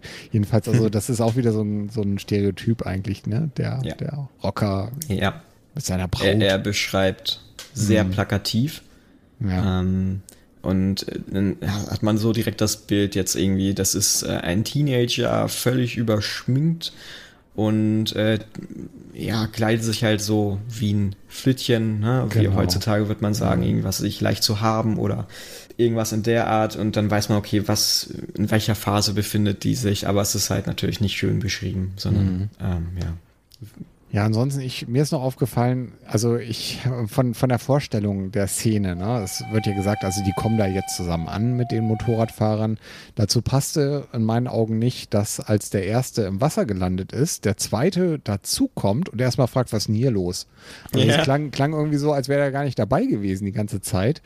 Vielleicht stelle ich mir das Setting da auch einfach anders vor. Also für mich war das so, die sind im See, ne, und da kommen die dann, die müssen ja irgendwie auf einer Straße fahren und, und sehen die dann, schmeißen das Fahrrad ins Wasser. Ähm, aber das klang irgendwie so, als wenn das, äh, wenn er nichts mitgekriegt hat. Und mhm. dann klingt der zweite, also der, der dazukommt, ja auch noch extrem jung wieder. Und der klingt ja. so ähnlich wie der, dieser Bombenbauer irgendwie. War das zufälligerweise auch der gleiche Sprecher? Ich, ich, bin mir da nicht sicher, aber das klang, klang so ähnlich irgendwie. Ja, das stimmt. Also, äh, das sind halt wieder so Fragen, die ich mir gar nicht gestellt habe, weil ich das Buch gelesen habe. Das ist immer ganz tricky, weil man dann äh, so Dinge einfach im Hinterkopf hat, äh, wo man sich nicht wundert, abgesehen davon, dass in diesem Hörspiel ganz viele Sprecher, zumindest nach der Beschreibung aus dem Buch, viel zu jung klingen. Ja. Also es sind halt echt viele Junge dabei. Ähm, ja. Aber was auch halt klar wird, also um deine Verwirrung ein bisschen aufzuklären, also die Rocker kommen halt an, es gibt halt eine Straße und von der biegen sie ihn sozusagen ab und halten dann direkt äh, beim Haus. Äh, TKG sind weit raus weggeschwommen und der eine, der er sondert sich halt ab, weil er mal auf Toilette muss. Und äh, dann ist er dadurch auch wieder räumlich stark von den anderen getrennt. So, dann hört man es natürlich platschen, dann kommt der andere her und sagt so, hey, was ist denn hier los? Und äh, erfasst dann erst die Situation. Ja, okay. Das, das geht im Hörspiel verloren. Ja. Hm. Das merkt man, finde ich, auch an einigen Szenen im Hörspiel wird es halt gerafft. Also es ist ähm, einfach dadurch, durch das Weglassen von Beschreibungen, kann das Hörspiel echt ähm, im Verhältnis zum Buch gut gestrafft werden, ohne dass irgendwas fehlt. Das ist bei diesem, es fehlt wirklich echt kaum was. Und das sind so Details, die einen Unterschied ausmachen. Aber manchmal sind es halt eben auch die Details, die einem so ein bisschen fehlen und dann eben Fragen aufwerfen, wenn man wirklich aufmerksam zuhört und äh, nicht einfach nur genießt, sondern auch denkt so, ah, was ist das für eine Situation? Warum sagt er das? Äh, dann fehlt manchmal ein bisschen was. Also ich nenne es ja immer das analytische Hören, ja. Also wenn man mhm. wirklich hört und da alles auf die Goldwaage legt, äh, dann kriegt man es natürlich mit. Das, das wäre mir also vor äh, als, als Kind sowieso nicht aufgefallen, ja. Da nimmt ja. man das einfach dann so hin, das passt schon so. Es bringt einem so ein bisschen zum Schmunzeln, ne, wenn man dann hört, dass da jetzt beschrieben wird, dass da jetzt so ein ja gut, hier wird er ja Bursche genannt. Ne? Also ich hatte mir das ja. so echt wie ein Rocker vorgestellt, der jetzt da hinkommt und da richtig Stress macht und dann, äh, dann spricht er so irgendwie, ja, halt und, und, klingt wie so ein Zehnjähriger. Das hatten wir ja neulich auch schon mal in der Folge besprochen. Da gab es so eine ganz ähnliche Szene. Da wurde auch wieder so ein Motorradfahrer dann das war hier das mit den Schnittschnitzeln, war das hier, mit den, äh, ne? mit diesen, mit den Zeitungsanzeigen ja. hier, Ferienlager, ne? Abenteuer Ferienlager ja. war es, glaube ich. Wo der Sprecher auch so extrem jung klingt, ne? Und er wird aber dargestellt als, ja, so das, der absolute Übermensch, so ungefähr, so der Anti-Mensch, der da jetzt kommt mit seinem Motorrad. Ja, das ist dann ganz niedlich, ne? Ja, das ist auch manchmal ganz witzig, auch die, die, Darstellung auch so als Übermensch hast du dann auch in den Büchern, aber dann ist die Person nicht mal volljährig und dann äh, fährt er halt kein Motorrad, sondern ein Mofa, ne? aber ist trotzdem so der Rocker. Das ist manchmal auch ganz trollig. Ja. Gerade dann auch, wenn man die Darstellung dann noch davon sieht, äh, von Rainer Stolz, das kann manchmal echt sehr witzig sein. Ja. Der Besitzer dieses Hauses am See heißt Otto Krug und er bekommt am Nachmittag einen anonymen Anruf. Der Anrufer warnt ihn vor drei Gestalten, die sich in der Nähe seines Anwesens aufgehalten haben. Dabei gibt er eine Be Personenbeschreibung ab und diese passt perfekt auf Tarzan, Karl und Klößchen. Der anonyme Anrufer gibt zu verstehen, dass TKG möglicherweise noch in dieser Nacht sein Haus in Brand setzen wollen. Und dann legt er auf. Otto Krug war allerdings nicht der einzige Zuhörer. Sein Sohn Carlo hat das Gespräch ebenfalls mitgehört. Otto Krug und Carlo nehmen sich vor, den oder die Feuerteufel zu stellen. Ja. Bei dieser Szene dachte ich, dass das der Versicherungstyp war, der da angerufen hat. Ja. Ohne spoilern zu wollen, aber ähm, das war auf jeden Fall, da hat TKKG mich mal richtig gekriegt an, an der Stelle. Da war ich wirklich auf dem Holzweg. Wie, du warst auf dem Holzweg? Ich habe da jetzt wirklich gedacht, ja, ist ja klar, ne? Der Versicherungsmensch, der hat die ja dahin geschickt quasi, also ruft er da auch mhm. selber an. Ne, damit ja, war für mich klar, auch. wer der Feuerteufel ist. Ach so, ah, okay. Ja. Mhm. ja. Ähm, ansonsten zur Szene sehr schön bedrohliche Atmosphäre wieder. Ne? Die Stimme des Anrufers fand ich sehr, sehr authentisch auch. Ne? Also es war so, war ja so, ja, fast schon flüsternd gesprochen und so. Also war schon schön gemacht im Hörspiel. Definitiv. Ähm, wenn man jetzt weiß, ne, wo wir vorhin gesprochen haben, viel zu junge Sprecher, was glaubst du, wie alt ist Carlo? Boah, ich, also in, als er das da spricht, ich würde sagen, vielleicht 14? Ja, ich dachte immer, dass der Vater mit seinem Sohn und äh, voll Abenteuer gehen jetzt raus, äh, wollen die schnappen. Ja, habe ich genauso gehört. So, im Buch ist er 22. Und die Beschreibung, im Buch gibt es auch eine Abbildung. Es ist so herrlich. Das ist, also, der Vater ist so dieser Klischee, etwas unsympathische, dicke Mann und ähm, die werden völlig anders dargestellt und im Hörspiel sind sie total nett und alles. Und das ist eigentlich im Hörspiel äh, und im Buch deswegen ein großer Unterschied, dass man im Buch erstmal so eine gewisse Antisympathie entwickelt gegen die beiden und äh, dass sie als Gefahr für TKG empfindet und später werden sie die besten Freunde, sind mega umgänglich, äh, es wird zusammen gegrillt und äh, es wird versprochen, wenn die TKI 18 sind, das erste gebrauchte Auto, da sorgt er dafür, dass die ein richtig gutes kriegen und so. Also Mhm. äh, das war sozusagen mal ein Positivbeispiel, dass auch durchaus der Autor im gewissen Rahmen mit diesem Klischee äh, spielt und äh, auch mal das Gegenteil beweist, dass nicht alle Menschen schlecht sind, die vielleicht nicht mega sympathisch aussehen oder sich so Ja. geben. Ja. Aber es war ja eigentlich im Hörspiel auch schon klar, dass die beiden äh, ja schon auf der guten Seite stehen. Ne? Denn äh, auch die wollen ja den Feuerteufel letztlich erwischen. Genau, das kann ja noch Eigennutz sein. Also im Buch äh, ne, ähm, kannst du es vielleicht auch noch mehr interpretieren. Also es ist eigennützig, also sie wollen das Haus halt nicht, dass es verbrennt, auch wenn es versichert ist, weil sie vielleicht daran hängen. Ich meine, im Buch wird es auch beschrieben, das ist schon ein tolles Haus. Ähm, so eine Dacia. Mega. Ja, und da hängen die einfach dran. So, das ist dann vielleicht sozusagen diese positive Sache. Aber es gibt ja auch äh, sonst auch bei TKG Gangster und Verbrecher, die auch an gewissen Sachen hängen und äh, auf Rache dann aus sind oder es eben Selbstjustiz oder das Eigentum halt schützen wollen. Ne? Und erst am Ende ähm, in der Szene, die die auch im Hörspiel noch kommen wird, wird klar, sie sind wirklich gut. Ja. Das wird ja dann in der nächsten Szene, wird das ja dann alles aufgelöst. Ja.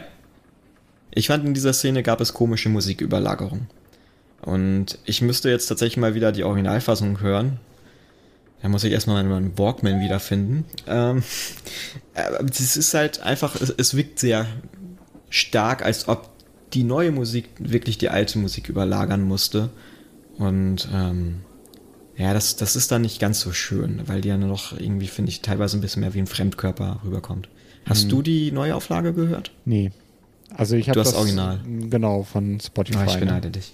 Beziehungsweise das ist doch die, das ist doch die neue Musik, die jetzt also äh, offiziell, sage ich mal, erhältlich ist. Das ist ja, das ist ja die neue Musik. Ja.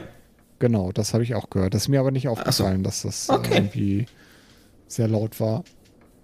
Also, das war- ist doch also, positiv. Ja, ich sagte ja, also es war teilweise hatte ich schon Probleme damit, den, ähm, den, äh, den Anrufer, ne, den richtig zu Mhm. verstehen. Äh, das kann damit zusammenhängen, durchaus, mit der, durch diese Überlagerung, dass er im, in der Originalfassung besser zu verstehen war, weil die Musik da nicht so überlagert hat. ja. Ja, ähm, aber das habe ich hier, ähm, also für mich war das eher positiv, dass man den nicht so gut verstanden hat, weil für mich war das natürlich irgendwie, also es macht diese Atmosphäre so schön bedrohlich einfach, ne? Das war, ja, Genau, das ist halt tatsächlich, äh, dieses Hörspiel mit der neuen Abmischung äh, ist deutlich bedrohlicher. Also ich kann dir empfehlen, auch nochmal das Original zu hören oder vielleicht auch dann nicht. Äh, äh, obwohl es wäre interessant mal zu wissen, ähm, allgemein auch die Hörer jetzt hier, wer jetzt nur die neue Abmischung kennt und noch nie das Original gehört hat und irgendwie die Möglichkeit hat, das doch mal zu hören, ja. dann wirklich mal reinhören und zu gucken, okay, ähm, wie ist das anders für mich? Denn ich bin mit der Originalaufnahme auf Kassette groß geworden, weil ich die auf dem Flohmarkt gekauft habe. Und dadurch ähm, bleibt es immer noch so ein bisschen im Ohr. Also auch äh, wenn ich die Inhalte oder die Sachen nicht mehr so weiß, wenn ich das zehn Jahre nicht mehr gehört habe oder so, aber die, diese Musikart einfach, die ist noch drin und dann fällt einfach direkt auf, nee, das hat man damals nicht so gemacht, das ist neu oder einfach, oh ja, das ist die coole neue Musik, die mir immer so schön in, gefallen hat, aber ja erst 30 Folgen später oder noch weiter in der Zukunft.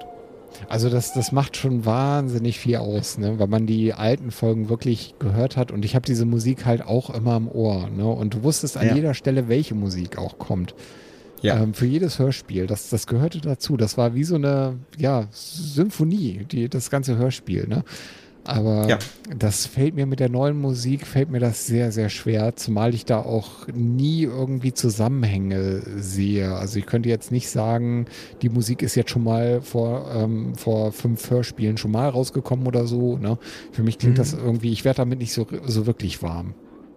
Ja, äh, früher habe ich das Gefühl bei den ersten Folgen ja besonders, ich weiß nicht, also so bis 32 vielleicht oder sowas, oder ich weiß nicht, danach gab es auch so, es gab immer Epochen, wo eine ähnliche Musik verwendet wurde, aber da war das besonders stark irgendwie so wie aus einem Guss. Also wenn jetzt äh, das ein Abenteuerhörspiel war, ähm, Abenteuer im Ferienlager als Beispiel, dann ähm, ist das auch irgendwie so ein, eine Sache, solange es zusammenpasst und das, und das gehört alles zusammen und es ist irgendwie, als ob man sich ein bisschen so ein ein Musikalbum oder ein Konzert anhören würde und hat halt da eigentlich so Interlude zwischen, wo was gesprochen wird. Mhm.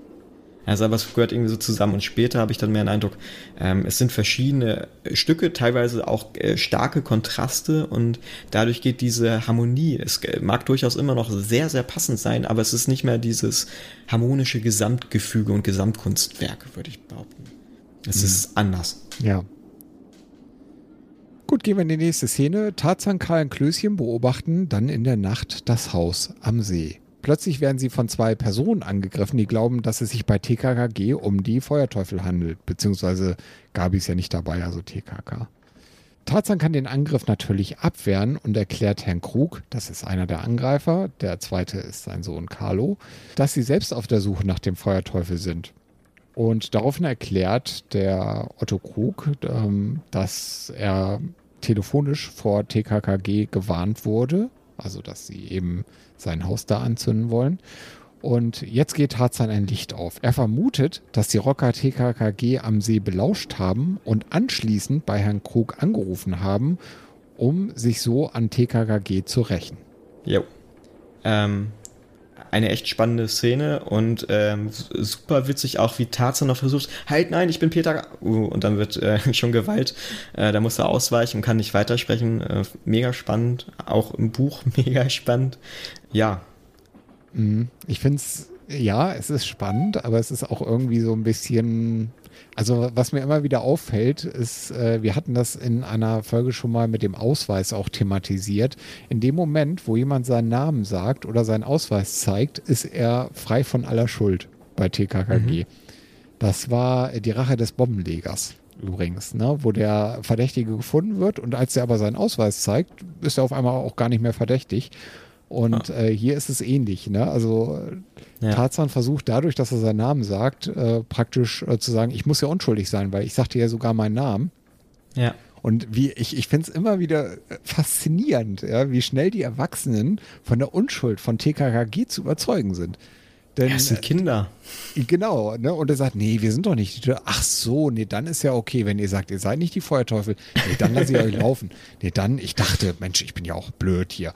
So, also das war, das finde ich immer so ein bisschen seltsam. Wäre mir damals aber als Kind auch halt nicht aufgefallen. Ne? Nee, da nur denkt man nur so, man hat ja ne? die Perspektive von TKG und denkt eher so, ja, warum glauben Sie, dass ich der Feuerteufel bin? Ich weiß doch, dass ich es nicht bin. Die genau. andere Perspektive sieht man da gar nicht so. Ja, ja, ist richtig.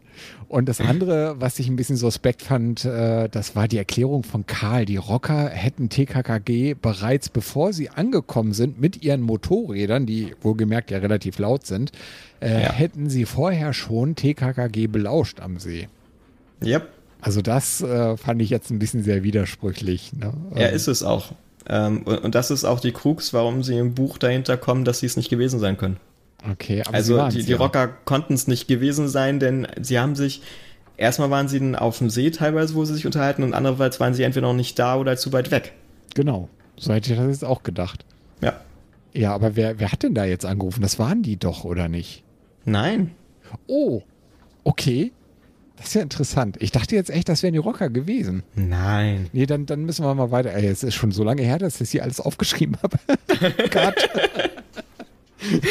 ja, da muss okay, man okay. vorsichtig sein. Aber nein, sie haben natürlich nicht angerufen. Ach so, okay. Also, das erfährt man im Hörspiel, meine ich, auch gar nicht mehr. Es, ähm, nee, die können es auch nachher nicht sein. Also, ich, es, TKG ermitteln doch noch und äh, besuchen dann die Ah, Mutter, ich weiß nicht mehr von wem, ich glaube von Helmut, oder? Die Mutter von. Ja, nee, stimmt. Okay, gut. Ja, ja, ja, genau. Also äh, von, nicht, von dürfen dem, jetzt nicht mit Erich, bei der Feier äh, also, ist. Nee, das, das ist ein anderer. Ähm, nee, gut, dann fehlt das tatsächlich im Hörspiel. Also TKG wollen, haben zuerst die Idee, das könnten die Rocker gewesen sein und ermitteln dann und wollen dann zu Monika, die sie erkannt haben, als eine von den Freundinnen und kriegen darüber dann die Namen von den Rockern heraus, äh, kommen dann auch noch bei der Mutter äh, von einem, ich glaube, das war die Mutter oder Oma, äh, irgendwie äh, vorbei und ähm, die sagt dann, dass die beiden einen Motorradunfall hatten. Und so. dadurch scheiden sie auch okay. wieder aus, weil sie auf dem Rückweg, die haben sie Mädels abgeladen und danach sind sie verunglückt und liegen im Krankenhaus. Okay, nee, das Und äh, dann ermittelt TKG sogar noch weiter und findet heraus, auf dem Weg mit dem Motorrad war irgendwo eine Telefonzelle oder ein Telefon, das sie hätten benutzen können, bevor sie einen Unfall hatten. Hm. Äh, scheidet auch alles aus und hm. da konnten sie nicht telefonieren, bevor sie im Krankenhaus lagen und äh, ja, konnten sie nicht Anrufer sein. Ah, okay, alles klar, gut, dann äh, ja. Dann weiß ich Bescheid. Aber genau, das ist wieder so ein Punkt, wo die Details äh, des Buches das logisch machen und man sich im Hörspiel eben noch wundert, wobei man sich im Buch auch zuerst, es gibt ja auch zuerst diesen Verdacht, man sich wundern kann, genau über diesen Punkt, aber dann fällt das Tarzan oder TKG halt ja noch selbst auf und denkt so, Moment, ich habe doch da einen Denkfehler. Oder erstmal sagen, ah, schon ziemlich abwegig, aber gehen wir mal nach und schließen es mal hundertprozentig aus. Ja, also es ist halt, ähm, das äh, steht nachher auch in meinem Fazit, ne? es ist halt ähm, wirklich so, dass das teilweise ähm, ja, äh, sehr widersprüchlich ist. Ne? Und äh, Ja. also ich war da wirklich jetzt der, der Meinung, okay, äh, das müssen die jetzt auch gewesen sein, die da angerufen haben, weil ich kann mich jetzt an keine andere Erklärung als die von Karl erinnern tatsächlich. Und äh, von daher, aber es mag auch anders sein. Ich finde es teilweise wirklich relativ verwirrend noch, äh, weil hier sehr, sehr viele Verdächtige präsentiert werden innerhalb von 40 Minuten. Ne? Ja. Und ja, und dann waren es die Verdächtigen aber auch teilweise, ne, wie der Farnhäuser, der ja seine Scheune angezündet hat, aber dann doch nicht der Feuerteufel ist. Es ist echt kompliziert, finde ich. Ja, ein, ein schöner Fall, den man öfter hören kann und Ja. Irgendwann hat man ihn verstanden. Vielleicht, vielleicht sollte ich ihn auch mal lesen. Vielleicht äh, Oder so, ja, ist eine schöne Ergänzung tatsächlich. Also, ähm, wobei, äh, gerade äh, zu der Folge, die wir letztes Mal besprochen haben, da war ich von dem Buch so begeistert. Ähm, die Begeisterung kann ich hier tatsächlich jetzt gar nicht so teilen. Also ich war früher sowas von auf begeistert davon. Aber ähm, vielleicht fehlte mir da so ein bisschen Überraschung. Das Buch und Hörspiel sind sich einfach extrem ähnlich. Und äh, da, wenn man Zeit sparen will, kann man echt gut das Hörspiel hören. Das, verm- also ich würde eigentlich nichts vermissen. Ähm, ist im Zweifel ein guter Auffrischer. Aber gerade bei dem roten Jaguar, das sind ja 23 Seiten Hörspielhandlung sind im Buch. Ja, beziehungsweise 23 Seiten des Buches sind im Hörspiel und der Rest ist alles neu und äh, das geht gut ab da. Und hier ist es halt wirklich einfach alle Beschreibungen weggelassen. Jetzt diese eine Ermittlung, von der ich gerade erzählt habe, und das war's. Sonst ist alles im Hörspiel drin. Mhm. Dann bin ich jetzt mit der 12. Ja. Am nächsten Tag, ein Sonntag, will Erich Bosselt unter der Aufsicht von TKKG seine Bombe im Steinbruch endlich hochgehen lassen. Und die Bombe hat er in einem Schuppen versteckt. Doch jetzt ist sie verschwunden. Und außer TKG wussten nur zwei andere Leute von dem Versteck.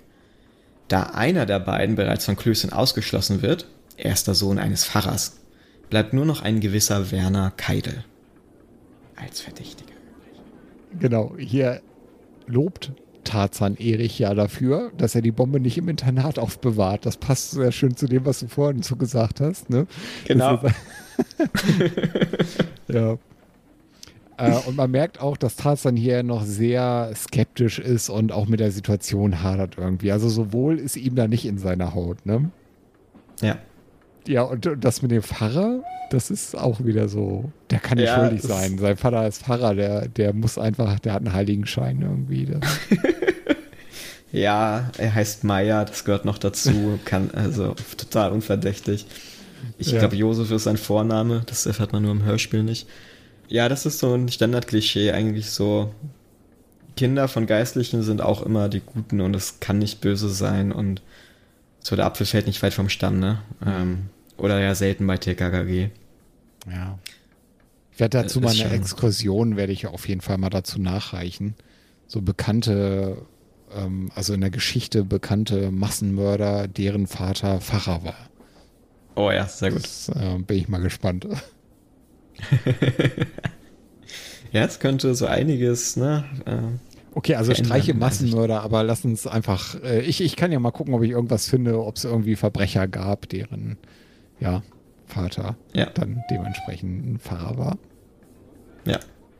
Ja, jetzt auch zum Ausschließen, ne? hier im Hörspiel ist es natürlich Klößchen, äh, im Buch ist es der Erzähler, das ist auch so, finde ich, eine ganz interessante Funktion, wie das im Buch funktioniert, das ja, das ähm, bemerke ich oft beim Lesen auch gar nicht so.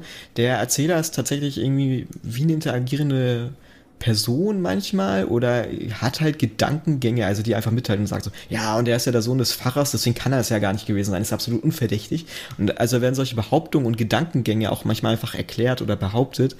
Und Ja. ähm, er fasst dann das Geschehen zusammen oder schon Gedankengänge von anderen Personen oder tatsächlich erzählt er die Gedanken einer Person. Und äh, das finde ich eine ganz faszinierende Art und Weise.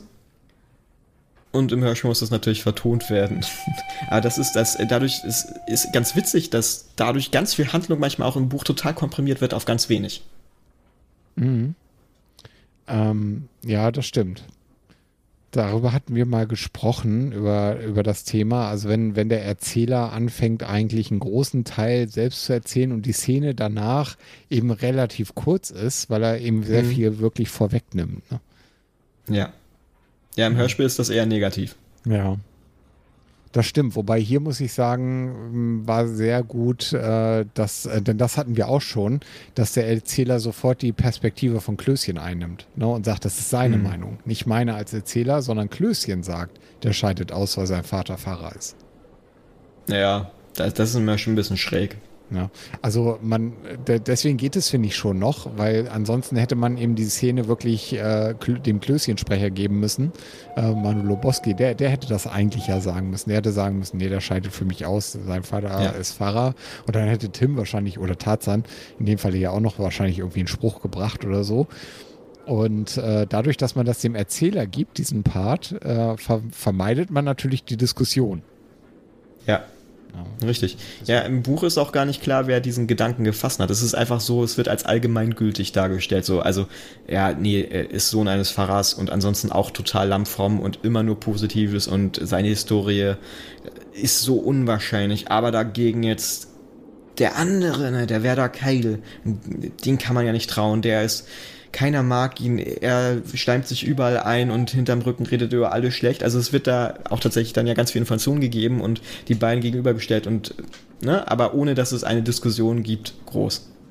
Also es ist wirklich nur der Erzähler, der sagt, so die Hintergründe von den Figuren, äh, wa- was sollte man wissen und dadurch hat man direkt so ein Bild und weiß, ja, okay, der eine nicht, der andere ja.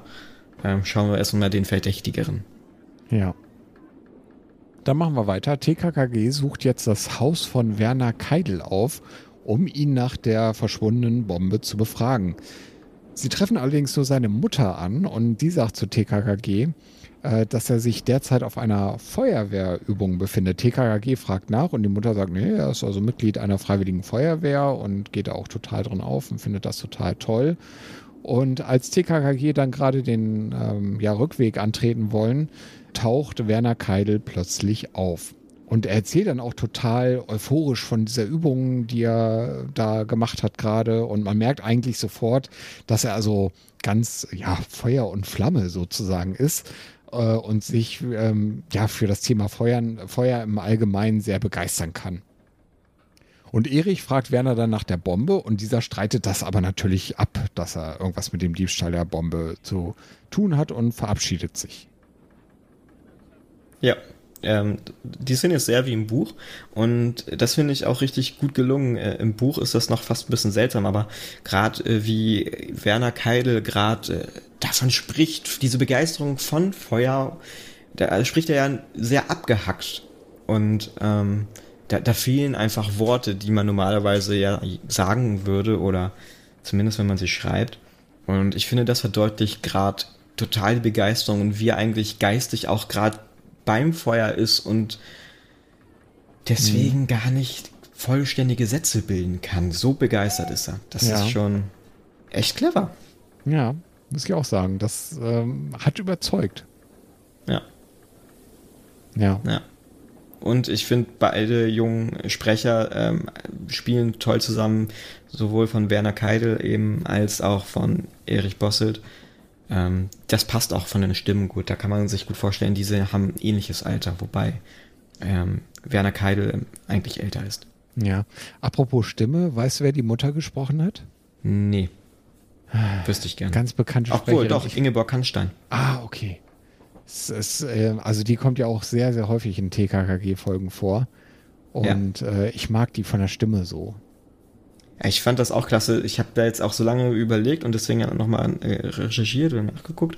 Äh, steht ja nicht in, Nee, in genau, der CD selbst drin.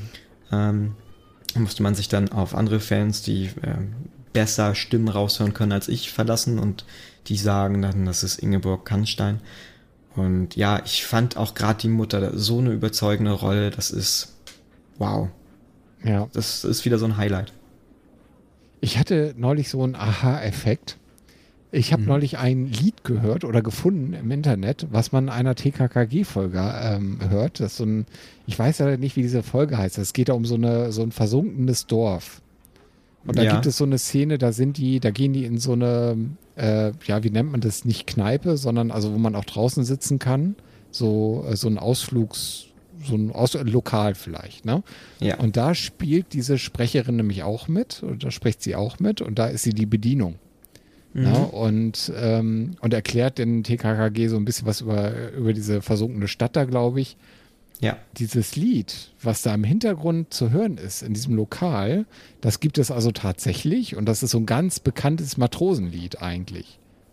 Ich weiß jetzt nicht mehr, wie es heißt. Das muss ich dann in der nächsten Schade, dass Folge du es nicht gespeichert hast. Das ging mir nie wieder aus dem Kopf, ne? Und irgendwo habe ich das zufällig entdeckt dann. Ja, da, äh, die Geschichte sollte Rätsel um die alte Villa sein, denke ich. Also versunkene Ja, Dörfer genau. gibt's öfter, aber ich glaube auch nicht so oft. Nee, muss aber eine der ganz alten Folgen sein. Das war wirklich Ja. eine Folge meiner Kindheit und da war das dann auch mit dem Tauchen. Ich weiß nicht, ob das das auch mit den Fettaugen Ja. war. Ja? ja Ja, mit den Fettaugen weiß ich nicht, aber tauchen, ja. ja. der Tim taucht ja, ja, dann Genau, um- der taucht dann da und so. Ich glaube, man, man nennt es da Schnorcheln sogar. Ich, ich bin mir nicht Mhm. ganz sicher. Das ist eine, eine, eine wahnsinnig gute Folge. Die müssen wir auf jeden Fall nochmal irgendwie machen. Das muss sich mal jemand wünschen. Ja, Aufforderung bitte. Also, Wünscht euch Folge 7. genau, Rätsel um die alte Rätsel Villa. Eine, eine wirklich tolle Folge, ja. Ja, ah ja, herrlich. Ah, auch, ich, wenn man das Cover denkt, dann denke ich wieder an die Szene, in der das ist und die ist. Oh, ich, ich mag das ja, wenn Verbrecher so ganz kleinlaut sind und Angst vor TKKG haben. Also wenn man sich das so vorstellt, ist es auch einfach. Und sowieso in den alten Folgen ist es ja, es ist so abstrus, dass TKKG mit Waffengewalt andere in Schach halten, aber das tun sie dann ja teilweise. Und ähm, ich weiß nicht, ich glaube in den neun, also in den späteren Folgen aus den 90ern, da hätte ich das eher einfach als zu aggressiv empfunden, aber in den ersten Folgen, da ist das irgendwie eher witzig und abstrus und absurd und die ganze Situation und einfach ist, ist unglaublich spaßig. Und ich glaube eben wirklich in den Folgen aus den 90er, wo man dann mehr so sagt, Agro-Tim, ne? Ähm, und Killerklößchen. Äh, Ein schönes Zitat. Ähm, da wäre das tatsächlich für mich eher bedrohlich und äh, nicht spaßig. Da sind die schon zu erwachsen, liegt aber auch vielleicht mit an den Sprechern und an der Darstellung. Sie sind dann ja nicht mehr 13 und Wollte grad bisschen, sagen, sondern ja. wirklich 14. Also das äh, höchste der Gefühle war ja so in den ersten Folgen, wenn Tim immer gesagt hat, ich, ich kugel dir den Arm aus und das tut total Ja. Ähm, Mhm. äh, ne, da, damit konnte man so als Kind schon so ein bisschen was anfangen und dachte nur, okay, das, nicht, das ist nicht angenehm. Aber letztlich war es ja nie so, dass man das Gefühl hatte, dass da jetzt einer so schwer verletzt werden würde, wenn die sich da irgendwie kloppen oder so. Ne? Ja. äh, sondern es ging immer nur, wenn einer am Boden liegt, dann ist der Kampf auch zu Ende. Und in den Ja. 90ern war es so mehr auf, auf Richtung hier Action, Gewalt und äh, ne, da war es dann auch wirklich bedrohlicher, das habe ich auch so empfunden, ja. Ja. Ja, genau. Und äh, eben das Cover von Folge 7, um jetzt die Ausschweifung noch zu verenden, zeigt Tarzan mit einer Schusswaffe bewaffnet. Zielend auf einen armen Mann, der auf Toilette sitzt. Ja, genau. Und Karl und Klößchen neben diesem. Ja.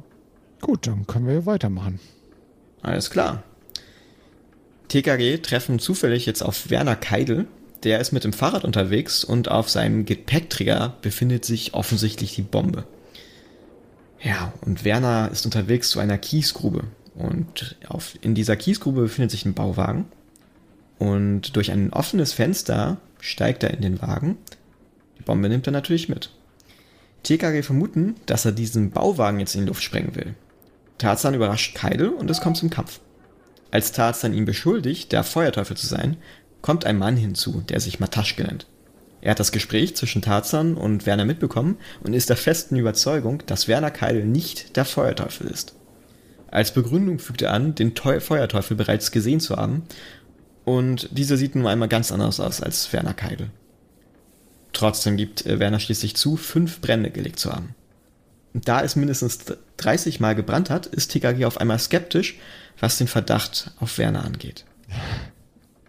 Seltsame Szene irgendwie, ne? Ja, ja. Also nachdem der Obdachlose Matatschke oder Mataschke, ich bin mir nicht ganz sicher, wie der ausgesprochen wird, Ja. Werner Keil ja praktisch vollständig entlastet hat, ja, gesagt, nee, das ist nicht der Feuerteufel, gibt Mhm. dieser dann aber zu, fünf Brände gelegt zu haben. Ja. Wie geil ist das denn? ne? Also, Ich werde vollständig entlastet und dann sage ich, nee, komm, ich hab's doch gemacht. Hm. Äh, Zumindest fünf, ja. Ja. Ja, das ähm, kommt dann ja erst in der nächsten Szene, wo ich dazu eigentlich was sagen würde. Das ist immer schwierig. Nicht zu spoilern, nachher vergesse ich es zu sagen, ne?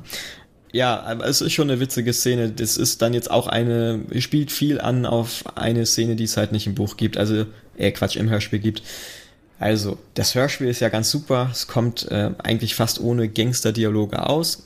Im Buch gibt's das ein bisschen, äh, für die damalige Zeit auch typisch. Man hat so ein paar Szenen, wo die Verbrecher agieren, unter anderem eine jetzt mit dem Feuerteufel in Action. Und dort trifft der Feuerteufel eben auf den Mataschke, ähm, der sich übrigens äh, im Buch immer ganz witzig als Knallauge als erstes vorstellt. Als erstes sagt, ich bin Knallauge. Herrlich bescheuert. Da kann man fast froh sein, dass das im Hörspiel nicht vorkommt. ich bin Knallauge. Ach, warte mal, du kannst mich eigentlich auch Mataschke nennen. So heiße ich bürgerlich. Ja. Ja, also den äh, Knallauge habe ich mir eben äh, durch das Buch ein bisschen anders vorgestellt, aber das passt ja alles so. Es ist eigentlich jetzt hier die große Überraschung, dass er überhaupt in Erscheinung tritt. So aus dem Nichts. Er ist ja auch durchaus ein sehr fragwürdiger Zeuge, äh, zumal er Mhm. selber zugibt, dass der Feuerteufel gleich, äh, also dass er den Feuerteufel gleich doppelt gesehen hat, Ja. weil er ja zu viel getrunken hat. Ne? Also Ja. auch da wieder, natürlich muss der auch ein Alkoholproblem haben, der Obdachlose, das, das gehört irgendwie dazu. Und das, das fand ich ehrlich gesagt ein bisschen schade, ne? weil wenn das schon glaubwürdig sein soll, ne, dass der Werner Keidel nicht der Feuerteufel ist, dann brauche ich jetzt aber auch einen glaubwürdigen Entlastungszeugen irgendwo. Ne? Und der wird jetzt so dermaßen unglaubwürdig gemacht und dann gesteht der Keidel plötzlich seine fünf Brände. Also ja, das- vielleicht deswegen. Ja, würde sich in der Realität nie so abspielen. Nee, Ja. nee. Da wird sich wahrscheinlich auch der Mataschke gar nicht einmischen. Nee, Aber man genau, weiß es nicht. Vielleicht ja. auch doch, denn eigentlich äh, ergibt es tatsächlich wirklich keinen Sinn, dass er sich einmischen sagt. Also äh, es ergibt alles nur aus der Perspektive sich, der ist betrunken und ähm, hat halt zuerst gesprochen, dann nachgedacht, denn vom Feuerteufel wurde auch noch hart eingeschüchtert, ähm, nicht zu sagen und handelt jetzt gerade gegensätzlich. Mhm. Ja, Ach so, das war dann, das kam im Buch vor, ne? Das kam im Buch vor, ja. Genau, dann äh, trifft er ja wirklich auf den Feuerteufel. Die Szene wird dort dargestellt und der Feuerteufel ist sich nicht sicher, wie viel er von ihm erkennen oder sehen kann. Ah, Vorsichtshalber alles klar, okay. schön in ähm, Ganovensprache, Gaunersprache, Mhm. äh, schüchtert ihn ein, denn äh, bei Rolf Kamischak ist es ja so, dass Landstreicher immer auch die alte Ganovensprache können und verstehen und ja. Das ist ein das Klischeebild. Ist es die Nacht des Überfalls mit der Entführung des Kindes? Ja, ne? Mhm. Da ist es, äh, die, die sind aber auch immer die Beobachter, ne? Ja, weil sie überall sind und nicht wahrgenommen werden und versteckt. Ja, deswegen bedient er sich da die viel. Ja. Kommen wir zu den Fingerabdrücken. Werner Keidel wird daraufhin von Kommissar Glockner verhaftet und natürlich auch vernommen. Anschließend berichtet Glockner dann, dass Werner Keidel fünf unversicherte Gebäude in Brand gesetzt hat. Also der hat nichts mit diesen Versicherungsbetrügen, äh, äh, wie nennt man das? Versicherungsbetrügen? Nee.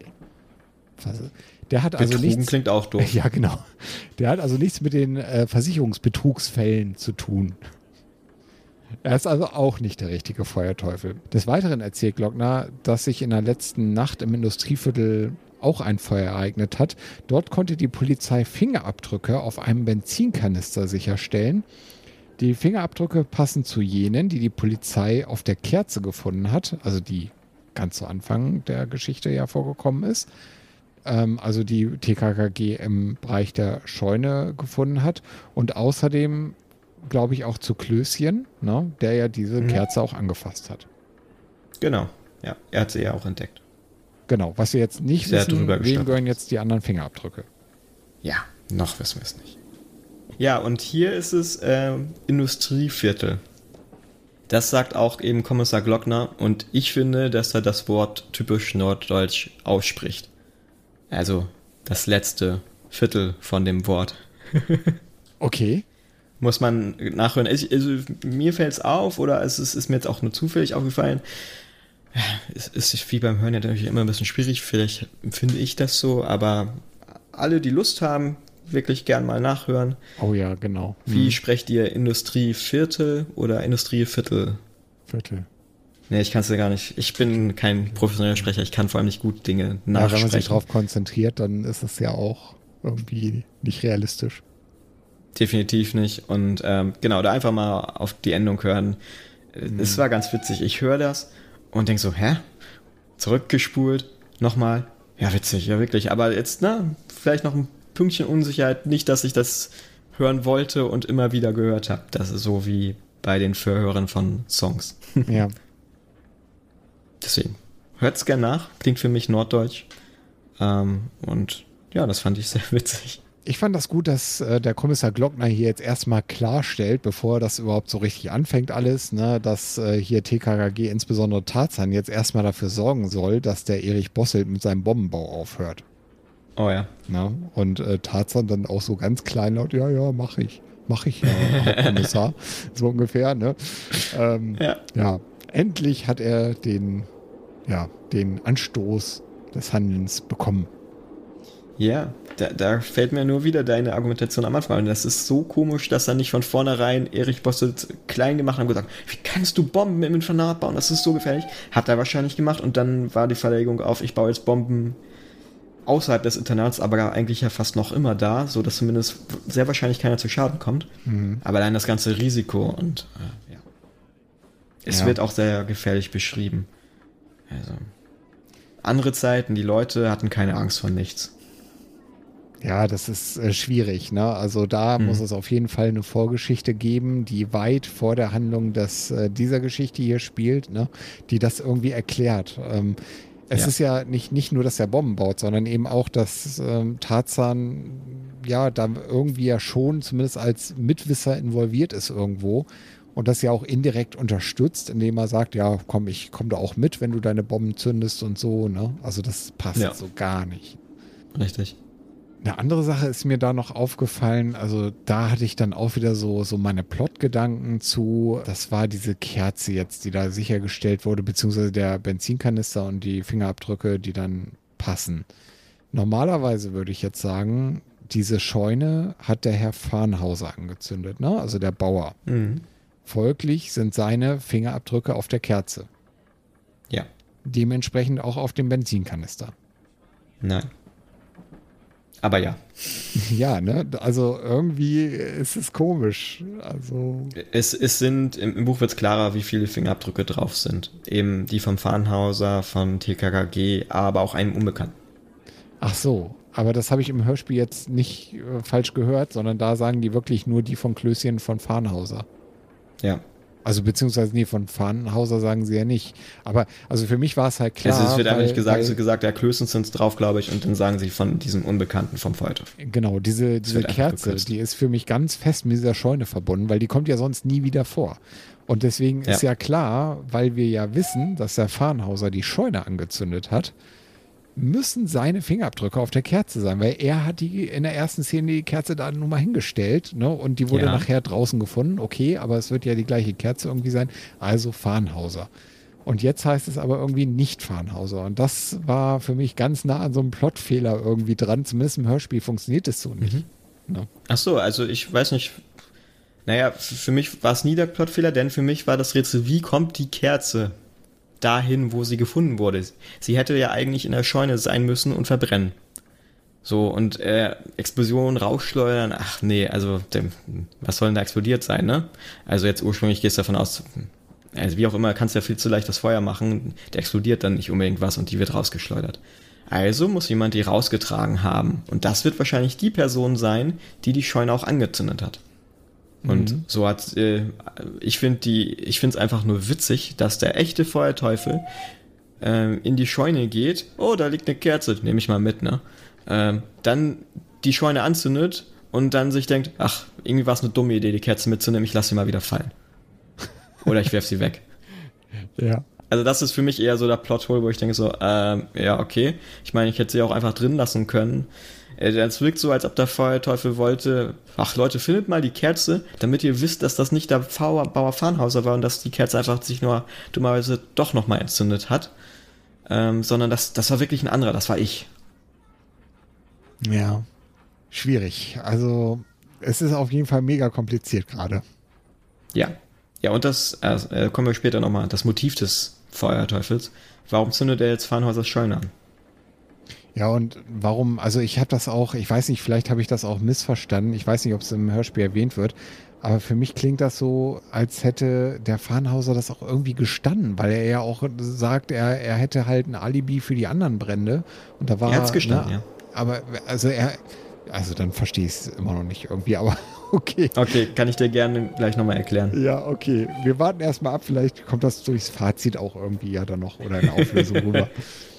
Alles klar. Gut.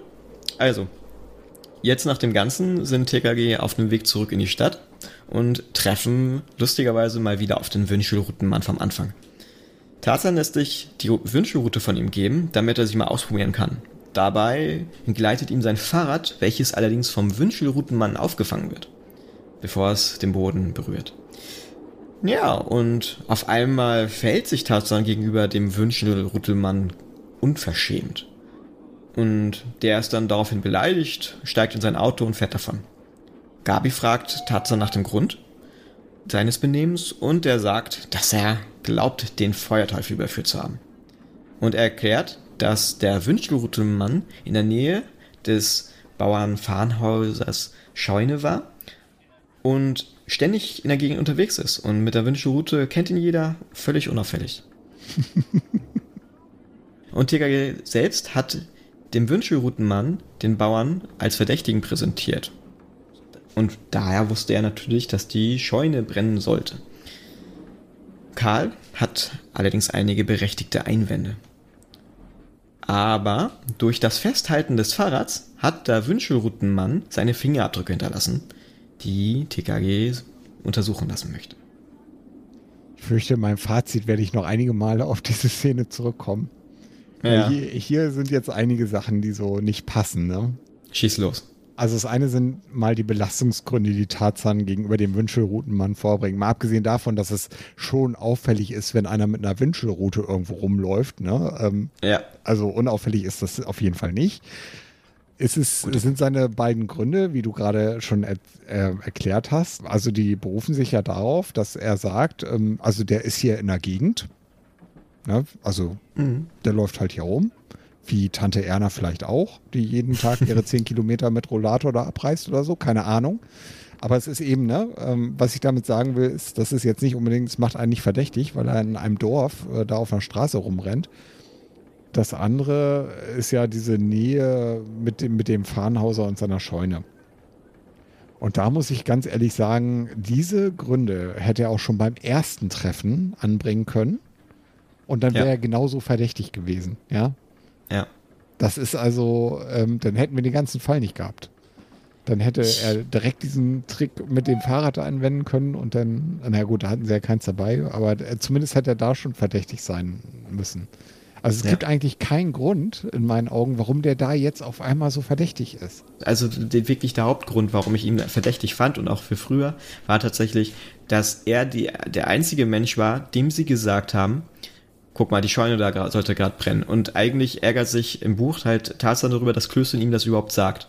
Denn sonst wüsste er gar nicht, dann gäbe es den ganzen Fall wahrscheinlich auch nicht. Äh, wenn Klößchen nicht ausgeholt hat, ja, hier, äh, wir haben gerade den Feuerteufel ges äh, gesehen und äh, gerade noch die Scheune vom Brand gerettet. Aber da durch diesen zeitlichen Ablauf, dass wirklich so, die Kinder haben, rufen die Polizei und fünf Minuten später brennt die Scheune und dann kommt Kommissar Glockner. Das, das ist wenig Zeit. Und von da wäre es einfach wahnsinnig großer Zufall, wenn zufällig der echte Feuerteufel oder ein anderer vorbeigekommen wäre und sagt, okay, ich zünd die, die Scheune an. Da klingt es wirklich wahrscheinlicher. Ähm, die Kerze hat sich wieder entzündet. Warum haben sie die nicht mit rausgenommen? Ne? Und äh, dadurch ist es zum Brand gekommen, wobei das kann sich keiner vorstellen, weil Tarzan ist ja gründlich und so weiter. Ähm, das war für mich der Grund, warum der Wünschelroutenmann verdächtig war. Einfach nur auf, aufgrund des Zusammenstoßens mit TKG und sie haben ihm gesagt, Genau. hey, das sollte brennen. Nur dann Ja. denke ich auch jedes Mal, warum tut er das? Er macht sich doch verdächtig. Also zumindest gegenüber TKG, die müssen auch sagen, ja, wir haben dem Typen nur Bescheid gesagt, dass es da brennt und hat er ein Alibi? Wenn sie ihm irgendwie wieder begegnet worden sind und sagen, was hast du gemacht? Ja, ich bin an der Scheune vorbeigelaufen. Hm. also, also schlechter kann man es doch nicht machen. Also wenn ich Feuerteufel ja. wäre, zwar eine Gelegenheit, aber irgendwie gut, da scheint einfach nur der Verdacht zu sein, okay, es sind Kinder, die glaubt wohl keiner, vielleicht ändern sie sich auch nicht so oder wie auch immer. Ja, warum sich so?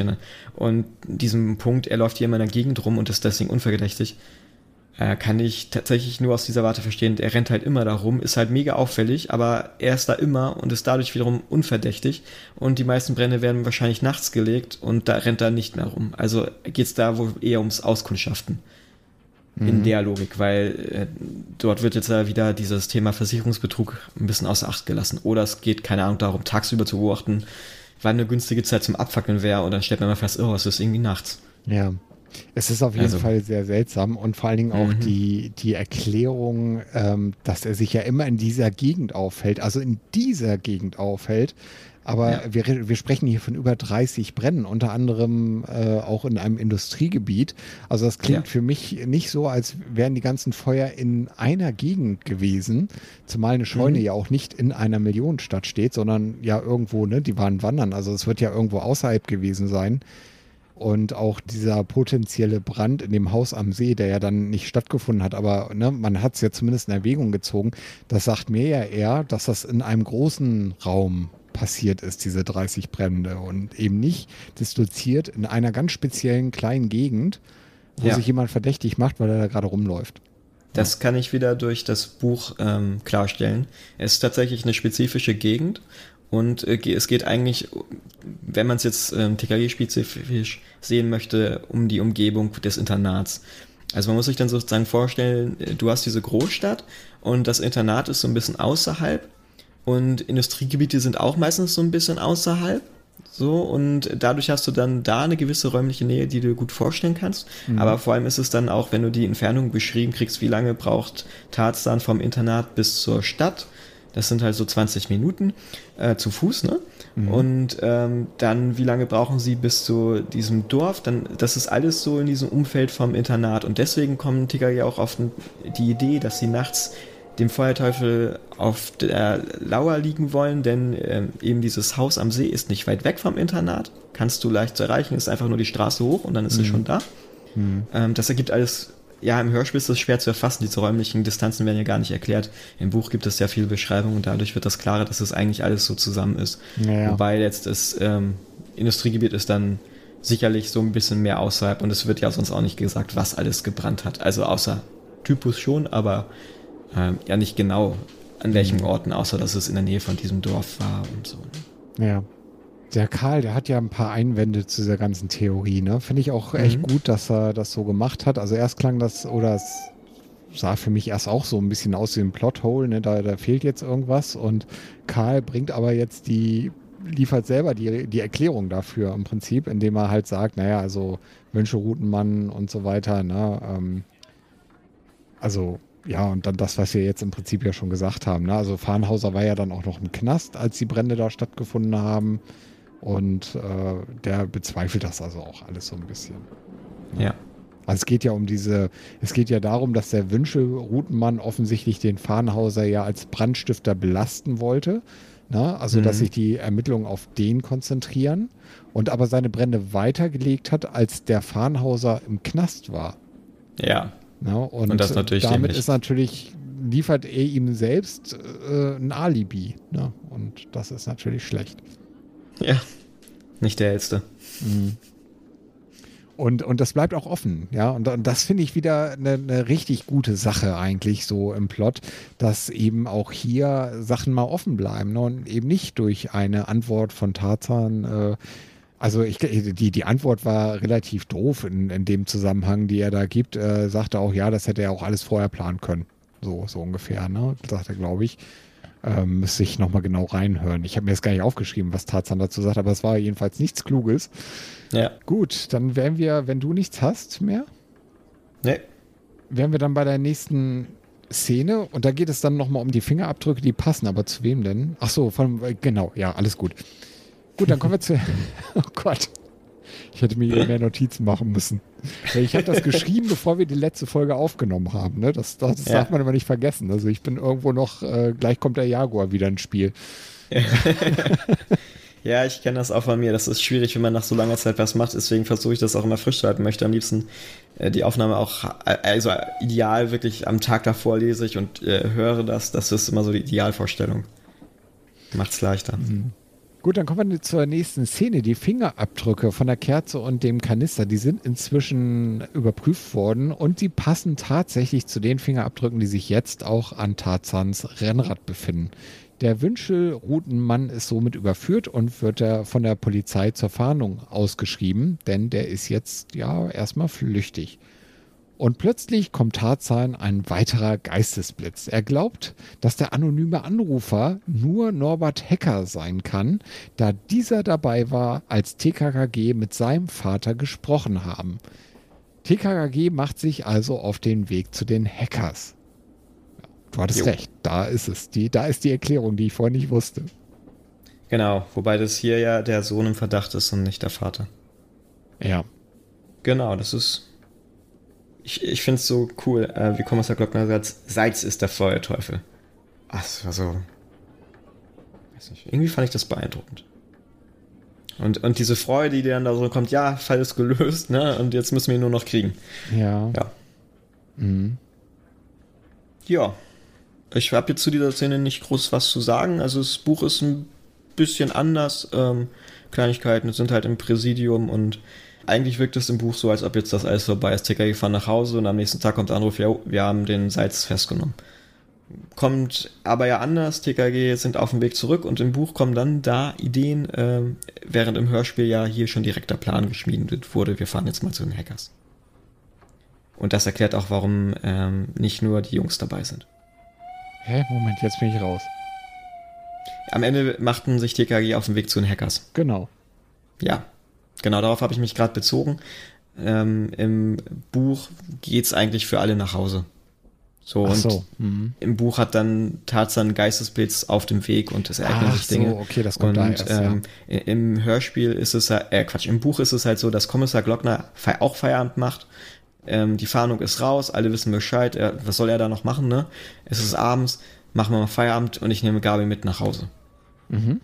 Und im Hörspiel wissen wir das alles nicht, da wissen wir ja nicht mal die Uhrzeit. Und die, Tim hat, also Tarzan hat einen Geistesblitz und deswegen dem folgen sie jetzt zu den Hackers. Mhm. Machen wir genau deswegen damit mal weiter.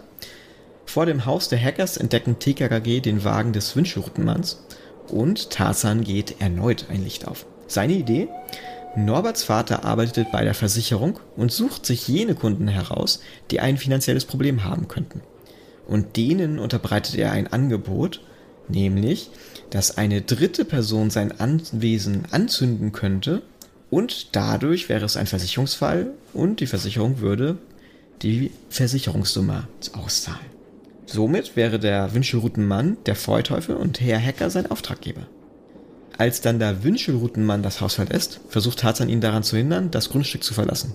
Da erscheint auch schon die Polizei, die Gabi drei Sekunden vorher mit ihrem iPhone 11 alarmiert hatte. Der Wünschelroutenmann und Herr Hacker gestehen und der Fall ist gelöst.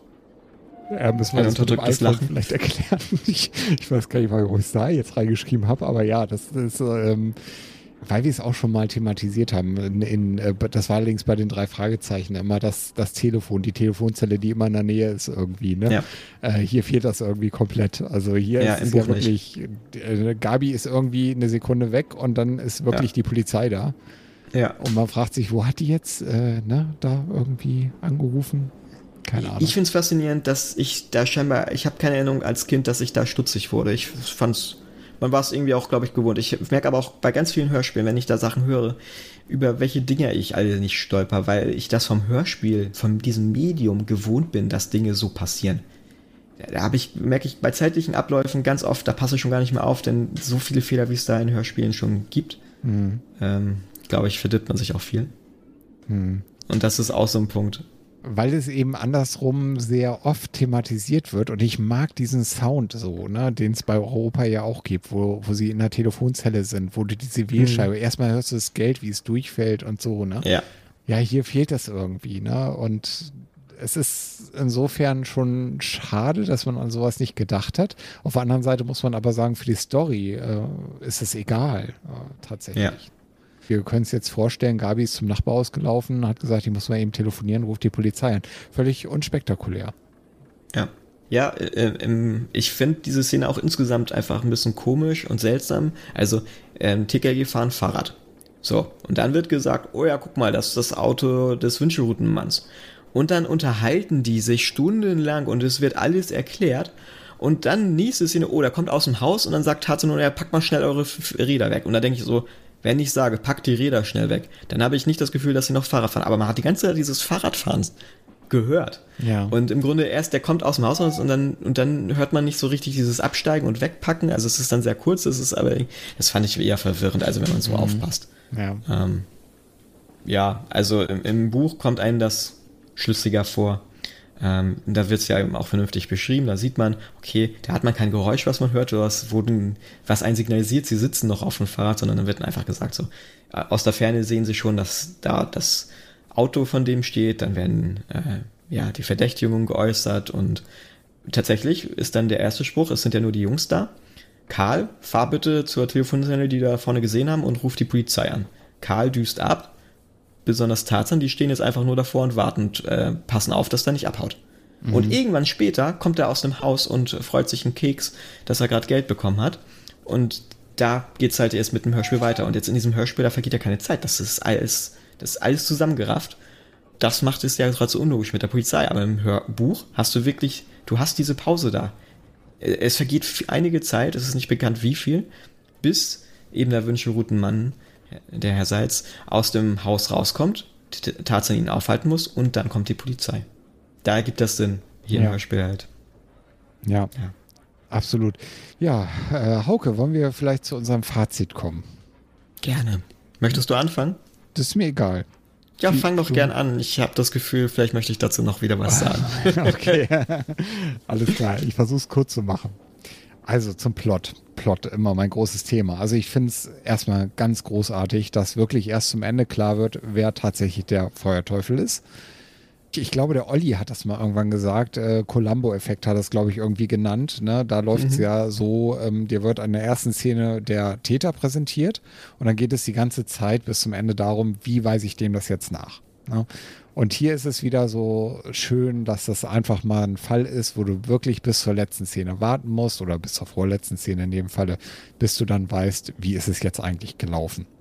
Jetzt muss ich aber sagen, also dieses Hörspiel ist 40 Minuten lang. Ich, es gibt keinen Film dazu. Ich habe das Buch nicht gelesen. Und ich finde, diese Geschichte ist wegen einer sehr umfangreichen Motivlage ja ähm, sehr stark konstruiert in diesen 40 Minuten. Ne? Wir haben den Bauern, der sein, seinen eigenen Versicherungsbetrug macht. Wir haben aber auch den den, den Mega-Versicherungsbetrüger, ja, der also das im großen Stil im Prinzip macht, was der Bauer Farnhauser mit seiner eigenen Scheune da gemacht hat. Wir haben dann den Typen von der Feuerwehr, der sagt, ach Mensch, ich will hier ein bisschen Action haben und legt deswegen meine Brände. Das ist natürlich in 40 Minuten mega kompakt irgendwie und das wirkt also dadurch halt ein bisschen konstruiert. Äh, Die Motorradfahrer am See zum Beispiel, das sind auch so Sachen, wo ich dann sage, okay, also das hätte man ähm, ja noch ein bisschen mit ein paar mehr Worten erklären müssen, damit das eben nicht so, so, wie, ne, also dass man die nicht kommen hört und so. Das ist alles schon ein bisschen komisch. Äh, dann ähm, eine Frage, die ich jetzt einfach mal so aus den Foren genommen habe, äh, weil sich das echt viele Leute fragen und das finde ich total cool. Was ist jetzt eigentlich äh, aus den Katzen geworden, die da in der Scheune waren? Hm. Hauke, vielleicht kannst du nachher mal was zu sagen. Ja gut, also der Plot mittelmäßig gut gealtert, habe ich geschrieben. Ne? Es gibt eben sehr viele Zufälle, als Kind glaubwürdig, als Erwachsener dann eher nicht, wenn man das halt analytisch hört. Ähm, Karl bügelt, finde ich, sehr gut diese Dinger dann aus, ne, mit, dem, mit der Belastung von Farnhauser durch den Wünscheroutenmann und so, das haben wir alles angesprochen. Aber insgesamt läuft das so nach dem Motto, das ist so unglaubwürdig, dass schon wieder auch glaubwürdig ist, was da passiert. Ne? Die Musik fand ich sehr gut, kam aber für mich zum Beispiel jetzt im Vergleich zur Todesfracht im Jaguar nicht so wirklich richtig ran. Die Effekte waren auch sehr gut. Die, das Feuer, Atmo allgemein fand ich ähm, sehr gut. Die Sprecher fand ich hier in der Folge tatsächlich mittelmäßig gut gewählt. Also gerade die Antagonisten wirken durch ihre Stimmen sehr kindlich und dadurch eben auch echt wenig bedrohlich irgendwo. Das Cover, das fand ich sehr gut, das hatte ich aber auch schon gesagt. Ne? Es zeigt eben nicht nur eine Szene aus dem Hörspiel, sondern bildet auch die korrekte Anzahl der Personen ab, was ich ähm, sehr gut, ein sehr schönes Detail finde. Und dadurch, dass eben der Bauer abgebildet wurde und Kommissar Glockner und der Polizist, ähm, der den Streifenwagen ja gefahren hat und TKKG, wird zum Beispiel für mich auch klar, wenn ich das Cover betrachte, warum das jetzt so ist, dass Tarzan und Klößchen und in dem Fall des Hörspiels ja auch Karl jetzt äh, zum Internat zurücklaufen müssen. Dazu vielleicht nochmal, mir ist aufgefallen, äh, das ist, ist mir so eingefallen, als ich das hier so geschrieben habe. Es war damals auch wirklich so, bei mir zumindest, dass ich mir diese Cover von den ähm, Kassetten sehr oft und sehr intensiv beim Hören selbst angeschaut habe und auch sehr lange angeschaut habe. Die sind mir heute noch vor Augen, ne? wenn ich so an das, meine Lieblingsfolge des Lehre gab im Mord zum Beispiel, ne? dann würde ich sagen, ich kann das Cover jetzt so ungefähr nachzeichnen. Ne? Ich weiß, wie das aussieht, ohne dass ich das jetzt nochmal sehen muss äh, weil man sich das eben wirklich sehr verinnerlicht hat.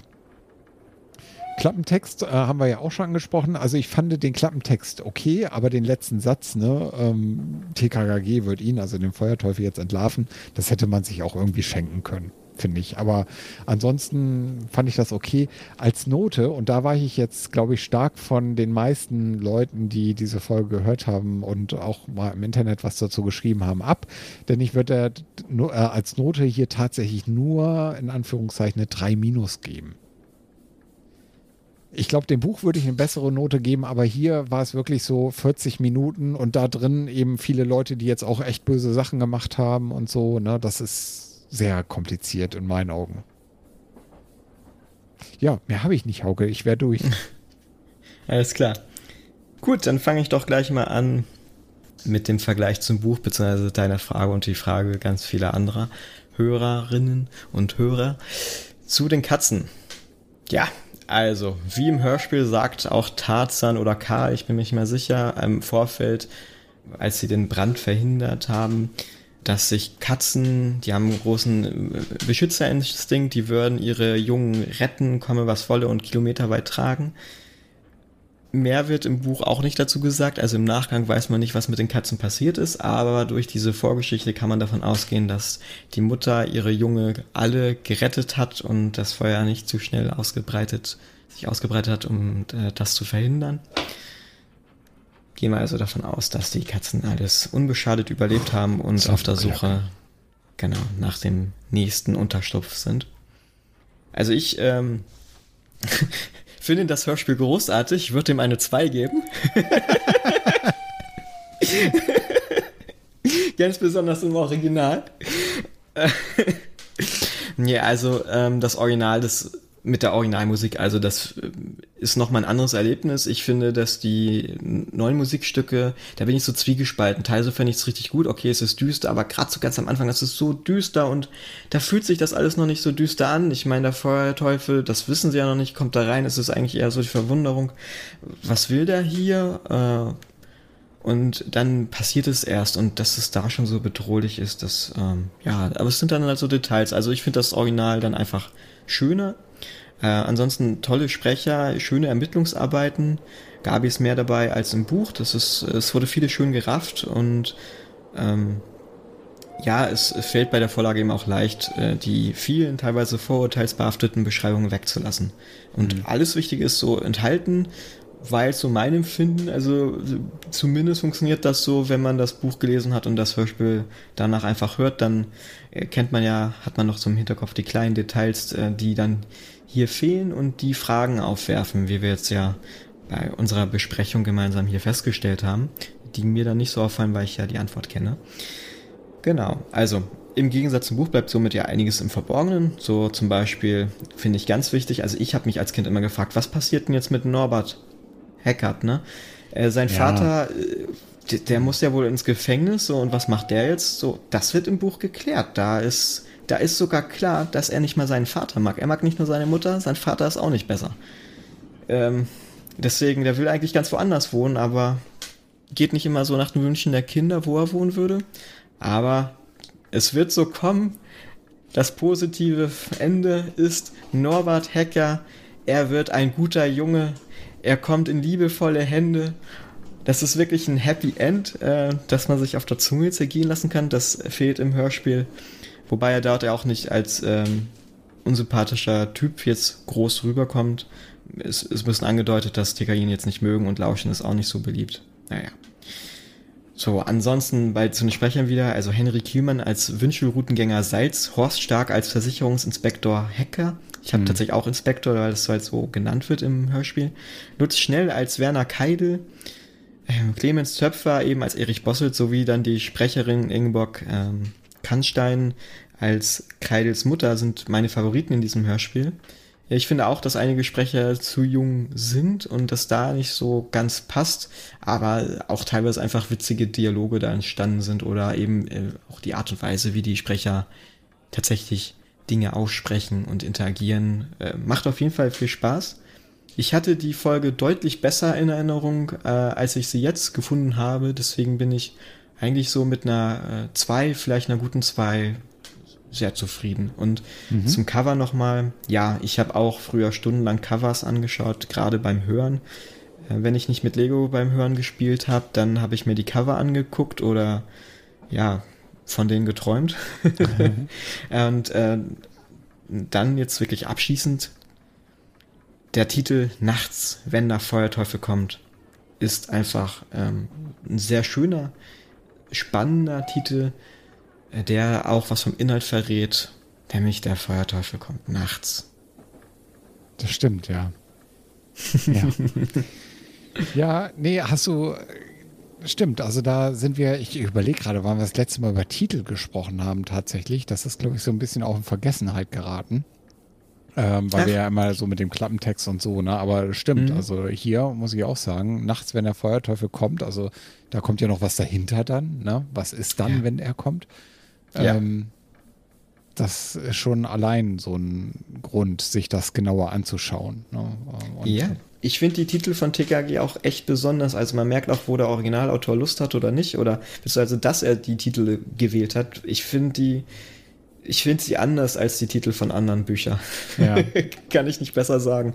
Mhm. Äh, die sind schon teilweise speziell, teilweise einfach nur auch komisch. Ähm, aber sie haben was. Also, oder man kann also bei den Büchern sich auch mal die Kapiteltitel nehmen. Einige wird man auch sagen, okay, ähm, könnte man auch als Buchtitel nehmen, sind auch seltsam.